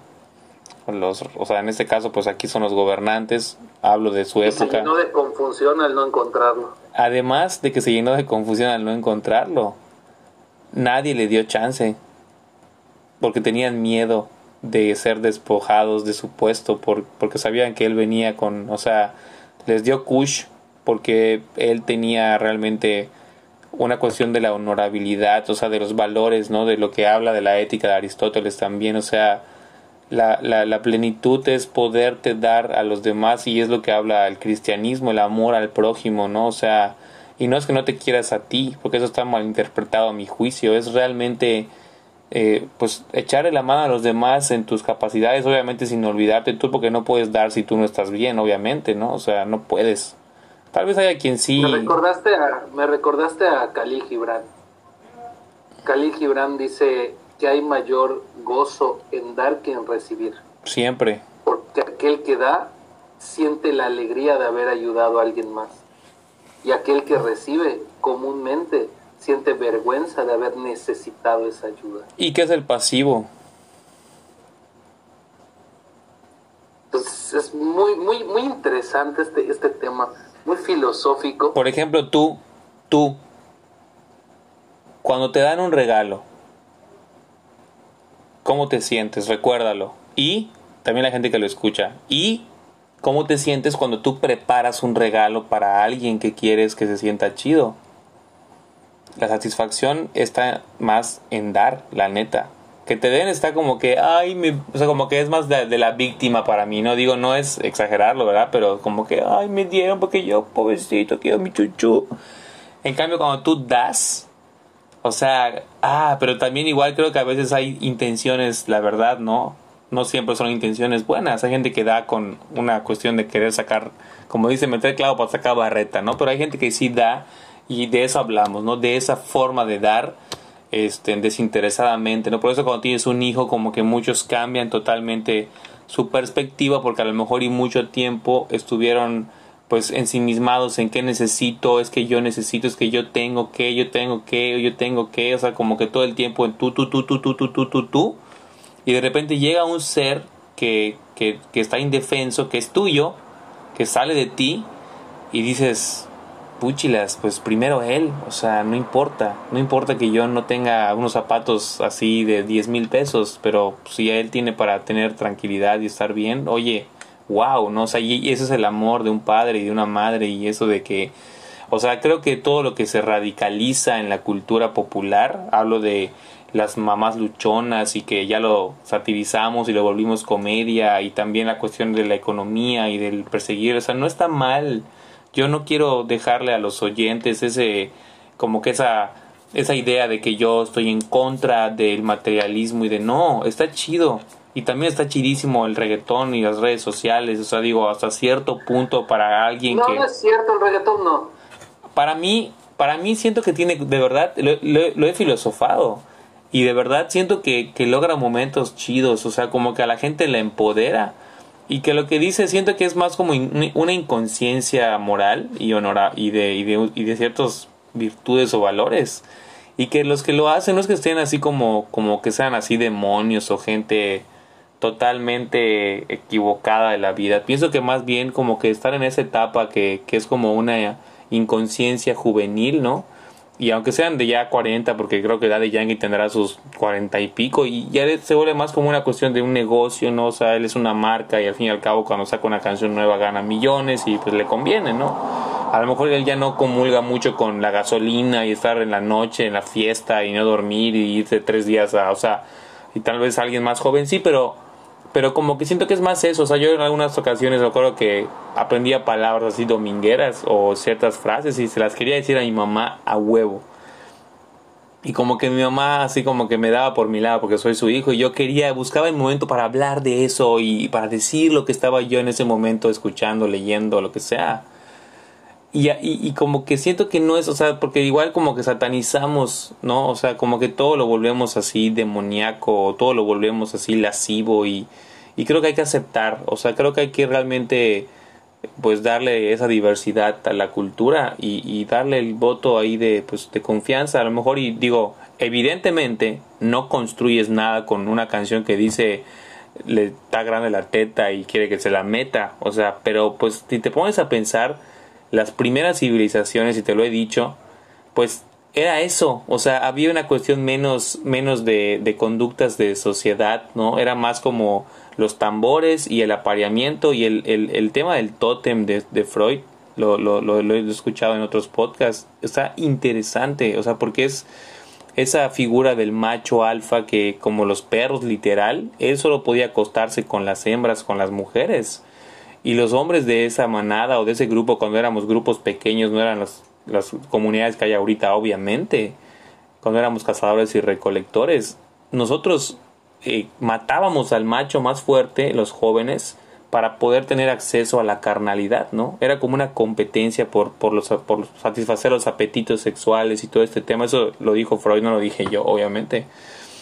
Y estoy replicando, ¿no? Una idea a lo mejor y mal dicha porque no me la sé de memoria, pero es eso, o sea, y digo, la neta es que el reggaetón te llega a esos a esas, a esas eh, actitudes primitivas, a esos rituales de apareamiento, ¿no? Es un ritual de apareamiento, ¿no? Yo lo decía de broma en el cantabar y se morían de risa, de que las chavas así como que llegaban así con su sonrisita y su bolsita y sus taconcitos y súper acá, así como que, ya sabes, o sea, ¿no? Y ponían el reggaetón y como que transformaba, ¿no? De hecho hay así parodias de eso, ¿no? O sea, como que solo hacen el primer tamborilazo del reggaetón y ya saca la pompa, sacas el pecho y tu cara así de pesa, así, ya sabes. Y realmente, eh, pues no está mal, ¿no? Porque al fin y al cabo, si te vas a pensar en lo que ellos están viviendo, los que no tienen un compromiso o que están con su pareja, pues están, pues están viviendo una parte sexual y todos hacemos, o sea, y todos tenemos el, el, el sexo en nuestra vida, o sea, no es como que, ay, sí, te satanizas el reggaetón, pero te encanta ver pornografía, ¿no? O sea, hablando de gente X random. O te satanizas el reggaetón, pero tú por tus pensamientos, si los pones en una película, en una pantalla que lo vean mil personas, a lo mejor y saldrías corriendo de la vergüenza de lo que tu mente piensa, ¿no? Y, y es eso, o sea, como que siento que, que tampoco es como para, para decir, ¿no? Pero sí, la neta, o sea, sus letras comparadas con un poema de cualquier poeta que tú y yo podamos hablar, una canción de autores que nos gustan, como Armando Manzanero, como Eduardo Seransky, como el mismo, este, no sé, o sea, García Márquez, Mario Vargas Llosa y los autores así famosos o los que nos gustan leer a nosotros y a todos también, o sea, a los que les gusta leer. O sea, te, te quedas como que no manches, o sea, dijiste monosílabos y, y tres palabras que no tienen un sentido realmente pues poético y eso sí es lo que yo critico, ¿no? O sea que no le echan ganitas a sus letras, pero pues vaya, es un análisis. Si a mí, si a mí me dicen pendejo, dependiendo del contexto, pues yo me ofendo. No sé tú. Pero yo no dejo de pensar. Sí, claro. Es lamentable que gente desconocida en un evento donde ponen reggaetón, porque lo vi, no me lo contaron, le empiecen a gritar a una sola persona, solo como pendejo. Y el individuo en lugar de decir, ¿qué onda? O sea, ¿me conocen o compruébame o algo? Más le da al baile. No entiendo. ¿Bajo qué argumento un pendejo baila mejor que un inteligente? Porque hasta para bailar hay que tener inteligencia eh, física, hay que tener coordinación, si no, pues te ves ridículo. Entonces el que baila no siempre es pendejo, pero si te lo cantan, hombre, te conviertes, te transformas, dejas de ser el licenciado Mauricio para convertirte en ultramamador 3000. Es a eso a lo que voy. ¿Qué sentido tiene? Entiendo perfectamente lo de, lo de la parte del apareamiento y para mí es algo muy también muy interesante.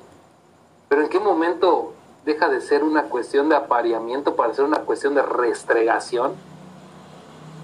Digo, porque tampoco es como que logres el objetivo. No, y también, y también la neta que ya pareciera que estamos en una época calibulesca, en donde todo es eso, ¿no? O sea, por aquí, por allá, en TikTok, en las redes sociales, en las estaciones de radio, en la farmacia similares que tiene su bocinita ya con su candado, ya lo vi para que no se las roben, este ya empotrada la pared, en las tiendas del centro, en el mercado, en donde pases hay una bocinucha por allá o una bocina sin ser despectivo, eh, pues sí, reggaetón, ¿no? Y a mí es lo que de verdad, o sea, yo lo, mi desagrado es ese exceso, ¿no? Como dicen, todo en exceso, o sea, eh, aplaudo que hay momentos, tal vez, no, no aplaudo, pero vaya, lo tolero, lo entiendo, vaya lo que te acabo de decir, pero que todo el tiempo, y hay gente que se va y todo el tiempo, yo no comprendo cómo, de verdad, o sea, yo disfruto de el rock, ¿no? De, de, una buena rola, ¿no? De, de, cualquier género que hemos dicho al principio del, del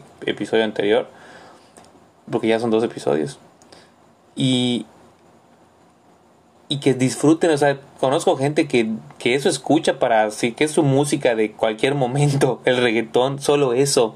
Y es lo que digo, no, o sea, no podemos olvidar y por eso quiero que el rock regrese, o sea, que lo que hablemos de rock lo pongamos en la mesa, que lo saquemos al tema y también lo que a ti te gusta, que a mí también me gusta, no tanto y no conozco mucho, pero Armando Manzanero, o sea, Oceransky, Delgadillo, me encanta y otros Mira, autores. Yo sí pondría, yo sí pondría reggaetón para estudiar. Por una simple y sencilla razón. Yo tengo un tipo de inteligencia visual y kinética. Entonces, no importa tanto la parte de, lo que yo escuche como de lo que yo vea. Normalmente si pongo eh, canciones que puedo cantar, pierdo la atención de lo que estoy viendo. Le presto mucha atención a los oídos. Y de repente estoy leyendo a, a Justiniano o a Ulpiano en la parte de eh, la, la, eh, el inicio del derecho y el ius y el faz. Y estoy leyendo derecho romano y los patricios y los plebeyos y y de repente ya estoy cantando que lloro por ti, que lloro, sí. Tengo examen mañana. Ah, espérame, espérame. A ver, los patricios en la época romana son, y de repente empiezas con, por favor, cuando puedas llámame, y te vuelves ahí. ¿Cuál era mi fórmula? ponía música en inglés. Que digo, no es que no sepa inglés, tampoco soy bueno, pero ay, más o menos le entiendo igual que a, la lengua maya. Pero si escucho canciones nuevas, la letra no me llama tanto la atención, es el tono. O escucho música sin letra. Si escucho a Bad Bunny, te juro que sin problema estudio. De todas maneras no le voy a entender nada. Te dije, te podía replicar la canción, en el, en el capítulo anterior te repliqué la canción. Con el mismo tono, pero únicamente haciendo... Así canta, no abre la boca. Y eso le gusta a la gente. Mira, yo me acuerdo que hace unos años se hizo muy famosa la canción del chacarrón, chacarrón, chacarrón, chacarrón, que no se le entendía nada pero se hizo famosa primero como chiste, luego como ritmo, y pues ya al final se volvió hasta en un clásico de las bodas. Pero pues todo fue una broma al principio. A este güey lo tienen de ídolo y canta, canta mejor el del chacarrón, perdón. Eso es lo que a mí me, llama la atención. Sí, mira, te puedo decir que me mencionaste, por ejemplo, a Daddy Yankee la gasolina. Famosísima esa canción, famosísima. Bueno, hasta yo me la, hasta yo me la sé, porque la escuché como 50 mil veces en el camión. Cuando menos yo entendía que decía que le gusta la gasolina. No, pero no a él, no a él, a ella. A ella le gusta Bueno, la a- gasolina. A, alguien le gusta la gasolina. Yo, yo recuerdo esa parte, le gusta la gasolina. O sea, solo con el simple hecho de que yo me acuerdo de una frase de reggaetón y es ganancia. Y eso quiere decir que logré captar esa idea. Pero...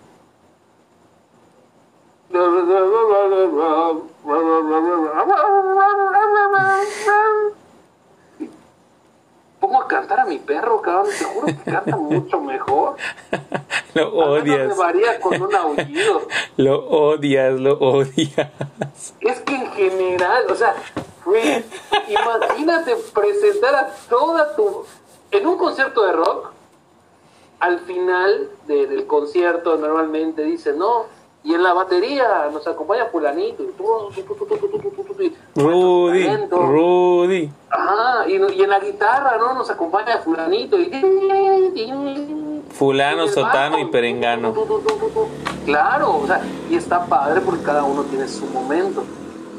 Oye, una canción de reggaetón menciona a 45 individuos cada canción. Y el ingeniero, y Rodrigo, y, y Pedro, y Pepe, y José, y el amigo del vecino, y el... Casita Pepos. Hasta los patrocinadores le meten. O sea, se va más canción en mencionar a todos los que tuvieron que crear la canción. Oye, pero sabes una cosa que a mí se me hace muy interesante. Ya tardó. O sea, muchos pensaron, no, pues así como el hip hop unos años estuvo fuerte. No sé. evolucionó. Y, y el reggaetón, o sea, no se mueve y sigue siendo el, el líder, el, el, el, rey ahorita de los géneros en cuanto a, a Pero la- sí se movió. al número de gente que lo sigue y que le gusta y Pero ahí sí se movió. Para, cono- para hablar mal del enemigo tienes que conocerlo. Y ahí sí te puedo decir que yo sí he leído. Y sí se ha movido muchísimo el reggaetón. De hecho, el género de ahora, el enemigo. el, el- el género de... ¿Cómo? El enemigo me, me da risa como el enemigo, hay que conocerlo. Es, está chistoso, está cagado, pero sí tienes razón. Claro, claro, hasta para hablar mal del enemigo tienes que conocerlo. Sí.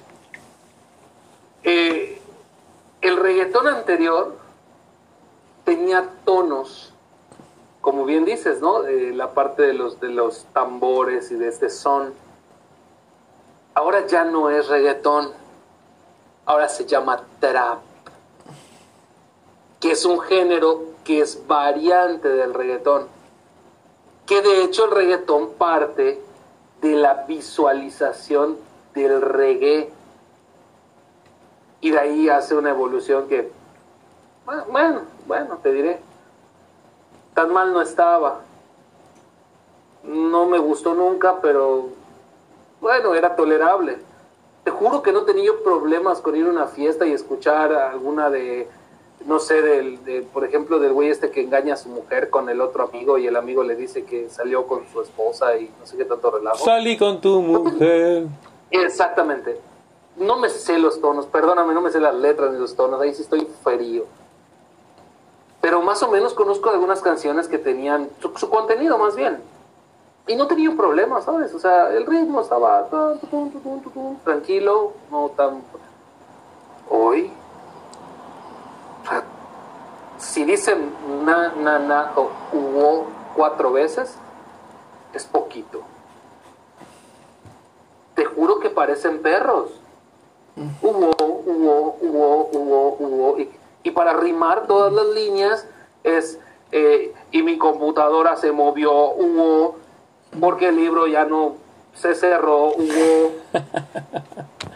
¿Por qué no y la compones? no sonó, hubo. ¿Por qué, no, ¿Por qué no compones y en vez de pelear con el enemigo te vuelves un escritor de canciones de reggaetón? Acabas de hacer una.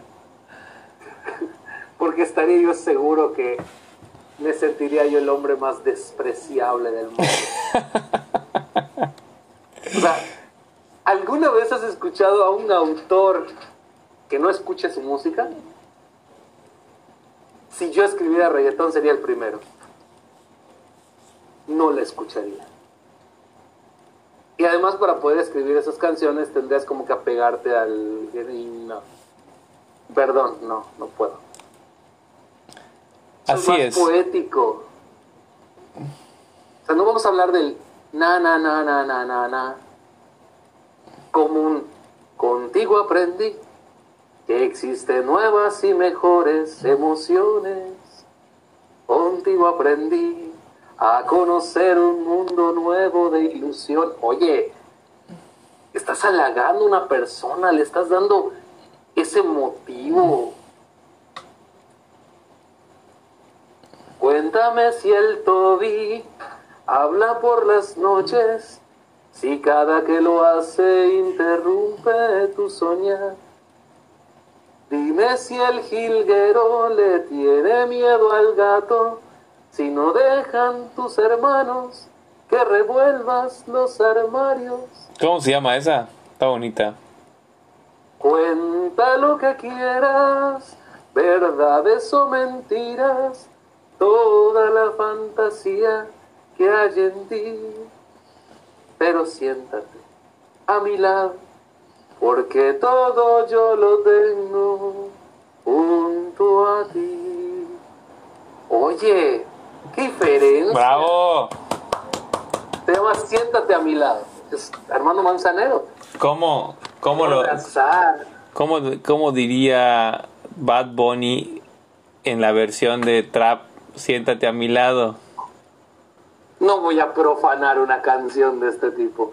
Me cojo a tu perro, también a tu gato. Pum pum mami mami, te hago un garabato. y si se Pero apendejan, siéntate en mi aparato. pero si se apendejan en la cama, meto a tus hermanos. Pero siéntame, pero siéntate mi aparato. Porque todo yo te lo doy a ti. Te subo a la yepeta, te quiero ver las teclas. Qué horrible, qué horrible. ¿Quieres que te la meta? Vamos a hacer ese ejercicio. Vamos a poner una tonada así bonita a una canción de reggaetón. Como, Hay una que me encanta, hay una que me encanta. No sé si conoces a los tres tristes tigres. sí, los que tragaban trigo en un trigal. Hay una que... No, es un trío regio. Este, tiene una canción que se llama La Venganza. Que dicen que las canciones bonitas de la antigüedad las han hecho feas en la actualidad. Y ellos, en son de venganza, las canciones feas antiguas las convierten en bonitas. Y empiezan a cantar en tono de trío. Por ejemplo, La vaca mu, la vaca mu, la vaca mu, la misma vaca. Mamá el mechón, préndeme el mechón. A mí me encanta esa, esa, esa, esa, esa parodia, es padrísima. ¿Cómo desbaratas la vida de una persona? Ponle reggaetón. Te juro que yo a mis enemigos sí les pondría unos audífonos con canciones de Bad Bunny 24 horas. Escucha, Si no los dejo locos, cuando menos los apendejo. salgo a Cicalá, de pie a tope. Porque puede ser que con el culo mío te tope, tope. Me siento bichota sin salir del bloque. Todos me quieren partir y no tienen con qué. Roncan, pero no pueden con mi pum pum, con mi pum pum. Y si hay alguien que me rompa, porque no puede con mi pum pum, con mi pum pum. Por encima se me nota que me sobra el piquete, piquete. No dimos par de botella y ahora estamos al garete. Yo también tengo una yepeta. La tengo fuletea con toda mi shorty. Dejamos el miedo en la gaveta, cuidado con lo que sube pa'l story. Y adivina quién por ahí, viene Juana, viene Mari. ¿Cómo ves esa poesía gramatical, literaria, directo a la Real, directo igual a la Real Academia de la Lengua Española? Tiembla Sabina, tiembla Edgar Allan Poe, que vienen a quitarte tu lugar literario. Espérame. Ahora, yo voy a hacer el ejercicio. A ver si me sale la voz. Este poema, este bello poema, se llama Calladita. Autor, Bad Bunny. Se acostó temprano, mañana hay que estudiar. Pero llamó a la amiga diciendo, pa' janguear. Tiene culito ahí que le acabo de textear. Pero en bajita, ella no es de frontear. Ella es calladita, pero para el sexo es atrevida, yo sé. Marihuana y bebida, gozándose la vida como es. Ella es calladita, pero para el sexo atrevida. Yo sé marihuana y bebida, gozándose la vida como es. Ella no era así. Ella no era así.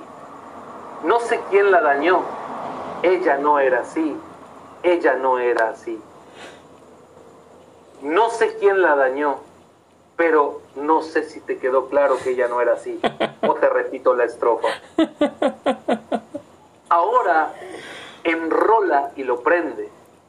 El panita del que vende, ey, nena mala de repente. No sé si me miente, pero sé que tiene más de 20. Los shots de tequila ni lo siente. Ahora ve la vida diferente. Bueno, pero le gustan delincuentes.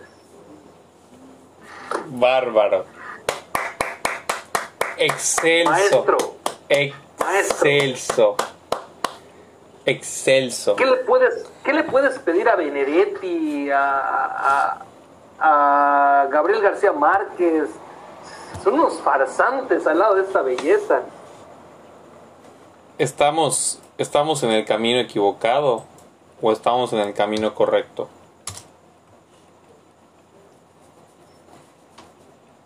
Yo creo que el camino ya se ha torcido. ¿Tú crees, que, Caminante no hay camino, se hace camino al andar. ¿Tú crees que no hay vuelta atrás? No. Definitivamente no. Yo soy de los que cree que si ahora estamos hablando de culos y tetas, en unos años la siguiente versión, que ya no va a ser trap, ahora va a ser, eh, no sé, pit, va a ser el nuevo género y en este nuevo género ya no se va a bailar moviendo las nalgas. Ahora los varones se van a sacar el miembro y lo van a hacer girar y se va a llamar el baile del helicóptero. El helicóptero, el helicóptero, el helicóptero, cóptero, el helicóptero. Y, y- de ahí pues ya no sé para dónde. A lo mejor van a empezar a tener que sodomizar a las personas en la pista. Yo creo que yo creo que que así como es- como existió el renacimiento y la ilustración creo que va a regresar o sea creo que que en algún momento vamos a, a regresar a a ese gusto por por por, por eso que que era lo que se conocía como el arte, eh, como la música. No tanto me hablo de regresar a las canciones de esa época, pero sí creo que, que va a haber un despertar. Este, no sé en cuánto tiempo y si lo vamos a vivir tú y yo, pero estoy seguro, o sea, después de esto no creo que haya más, o sea, no, no, no hay mucho más para, para escarbar, me explico, ya estamos en el fondo del fondo del fondo y no lo digo con mala onda, pero la neta es que... No sea, subestimes a la gente. No la subestimes. ¿Tú crees? Yo estoy seguro de que todavía se puede ir un poco más abajo. Porque somos tan necios que ya llegamos al fondo. Pero nada más por seguirle dando, vamos a escarbar.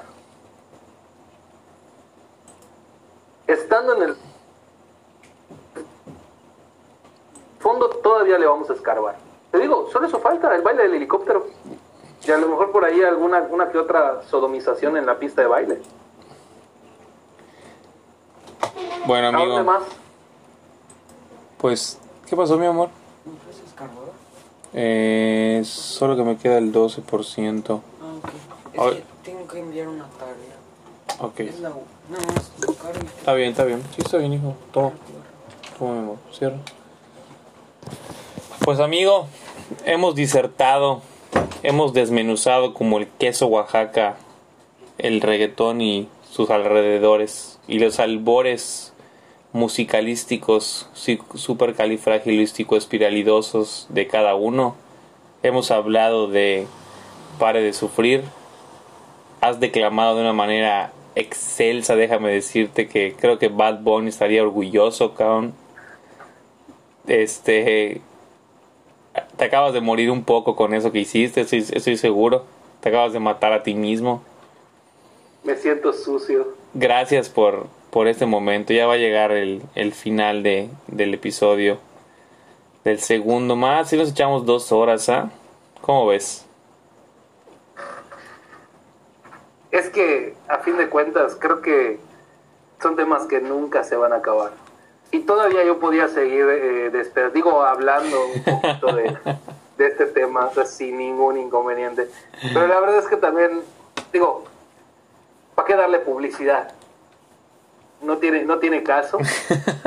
Eh, de mi parte yo voy a seguir promoviendo la trova, voy a seguir promoviendo el canto nuevo, voy a seguir promoviendo a estos, a, a estos eh, artistas de verdad. A estas ¿Cómo, cómo se llama la que dijiste de, Armando. Manzanero? La que, la que, la que dijiste al final, antes de que declames de manera Siéntate a mi lado. Ok, con eso nos vamos a despedir para la salida. Para decir goodbye, para pues que yo pueda purificar un poco más mi alma. así es, así es. Bueno amigo, pues despídete de la gente, diles que gracias, que, que estén pendientes de nuestra obra de teatro que está en proceso de construcción y que coman frutas y verduras. Claro que sí, pues eh, ahí andamos con, con este proyecto de teatro para tratar de modificar también un poco el, el- el sentido de la comedia teatral, eh, que ya no sea una cuestión necesariamente eh, grosera, necesariamente eh, haciendo referencia a ciertas partes del cuerpo que no voy a mencionar. Eh, una comedia limpia, una comedia familiar, que ahí por ahí estaremos, eh, si, si el creador nos permite, estaremos poniendo en marcha en un par de meses y pues invitarles a todos a, consumir un poco de teatro que hace falta en ocasiones, con o sin azúcar, nuestra organización, nuestra resistencia como los, como los eh, obreros en el Vals del Obrero, eh, nuestra resistencia a, la actualidad, a, la, a la descomposición del arte. Y pues bueno, no, tampoco somos el grupo que el mundo esperaba, pero queremos aportar algo nuevo y pues están todos cordialmente invitados. Y pues de la misma manera me despido agradeciéndote, Mau, como siempre, eh, el- la oportunidad de charlar, de, de- de llevar estas pláticas tan profundas y tan, tan amenas, tan divertidas, que valoren mucho esta parte de que acabo de realizar, que no es de mi, de mi más grande agrado, pero que con todo gusto lo hago para que lo consuman y se den cuenta de que no estamos bien. Pues nos vemos en un siguiente capítulo, Mau, con, con el placer de siempre. Y pues no sé qué, con, con qué te quieras despedir tú antes de purificarnos un poquito el alma con canciones de verdad. Pues ya, este, la verdad es que yo estoy satisfecho, ¿no? Este, sie- siempre antes cuando empezaba el podcast ya, ya hace más de un año, yo grababa y, y como que decía, chinga, esto es aburrido, esto creo que no lo debía haber dicho, esto, y, y tenía yo como una máscara, ¿no? Creo que siempre o cada episodio que pasa me quito un poco esa máscara. Y, es un ejercicio que en lo personal me ha enriquecido mucho para aceptarme con, con lo bueno, con lo no tan bueno. Y, y no hablo así como de este pare de sufrir o de esa verborragia demagógica que no va a ningún lado, sino que realmente es, es bueno que, que hagamos cosas que nos den placer, eh, no necesariamente un placer en el sentido sexual o en el sentido de la gula o de los placeres malignos, ¿no? Sino de, disfrutar eh, momentos que, que a lo mejor y no tienen una pretensión específica o no buscan, en este caso, por ejemplo, una viralización de este episodio. Yo, yo de verdad sé que dejar grabado para la posteridad una charla de dos individuos en la era de los 2021 para mí ya es algo que, que así como las pinturas rupestres que, que valoramos porque son eh, pequeños pequeñas grabaciones de, de, de la humanidad que, que, nos dan una pauta de qué éramos o dónde estábamos y, y, a dónde hemos llegado, creo que va a ser algo impresionante, ¿no? O sea, creo que es, es arte. o sea, una cosmovisión de todo lo que nos bombardea, de lo bueno, de lo malo, de nuestro punto de vista, que la verdad podrá valer un cacahuate para algunos, pero para nosotros es, es nuestra bandera. Y se está acabando el tiempo, así que ya, gracias por este episodio, hermano que te vaya muy bien, seguimos en contacto y pues dejo la canción y ya luego nos despedimos, ¿no? Para que cierre con la canción, no te desconectes, ya luego por fuera del aire, chinga, siempre quise decir eso, nos despedimos. Cuando el mundo se esté destruyendo a causa del reggaetón, te han de acordar de nosotros.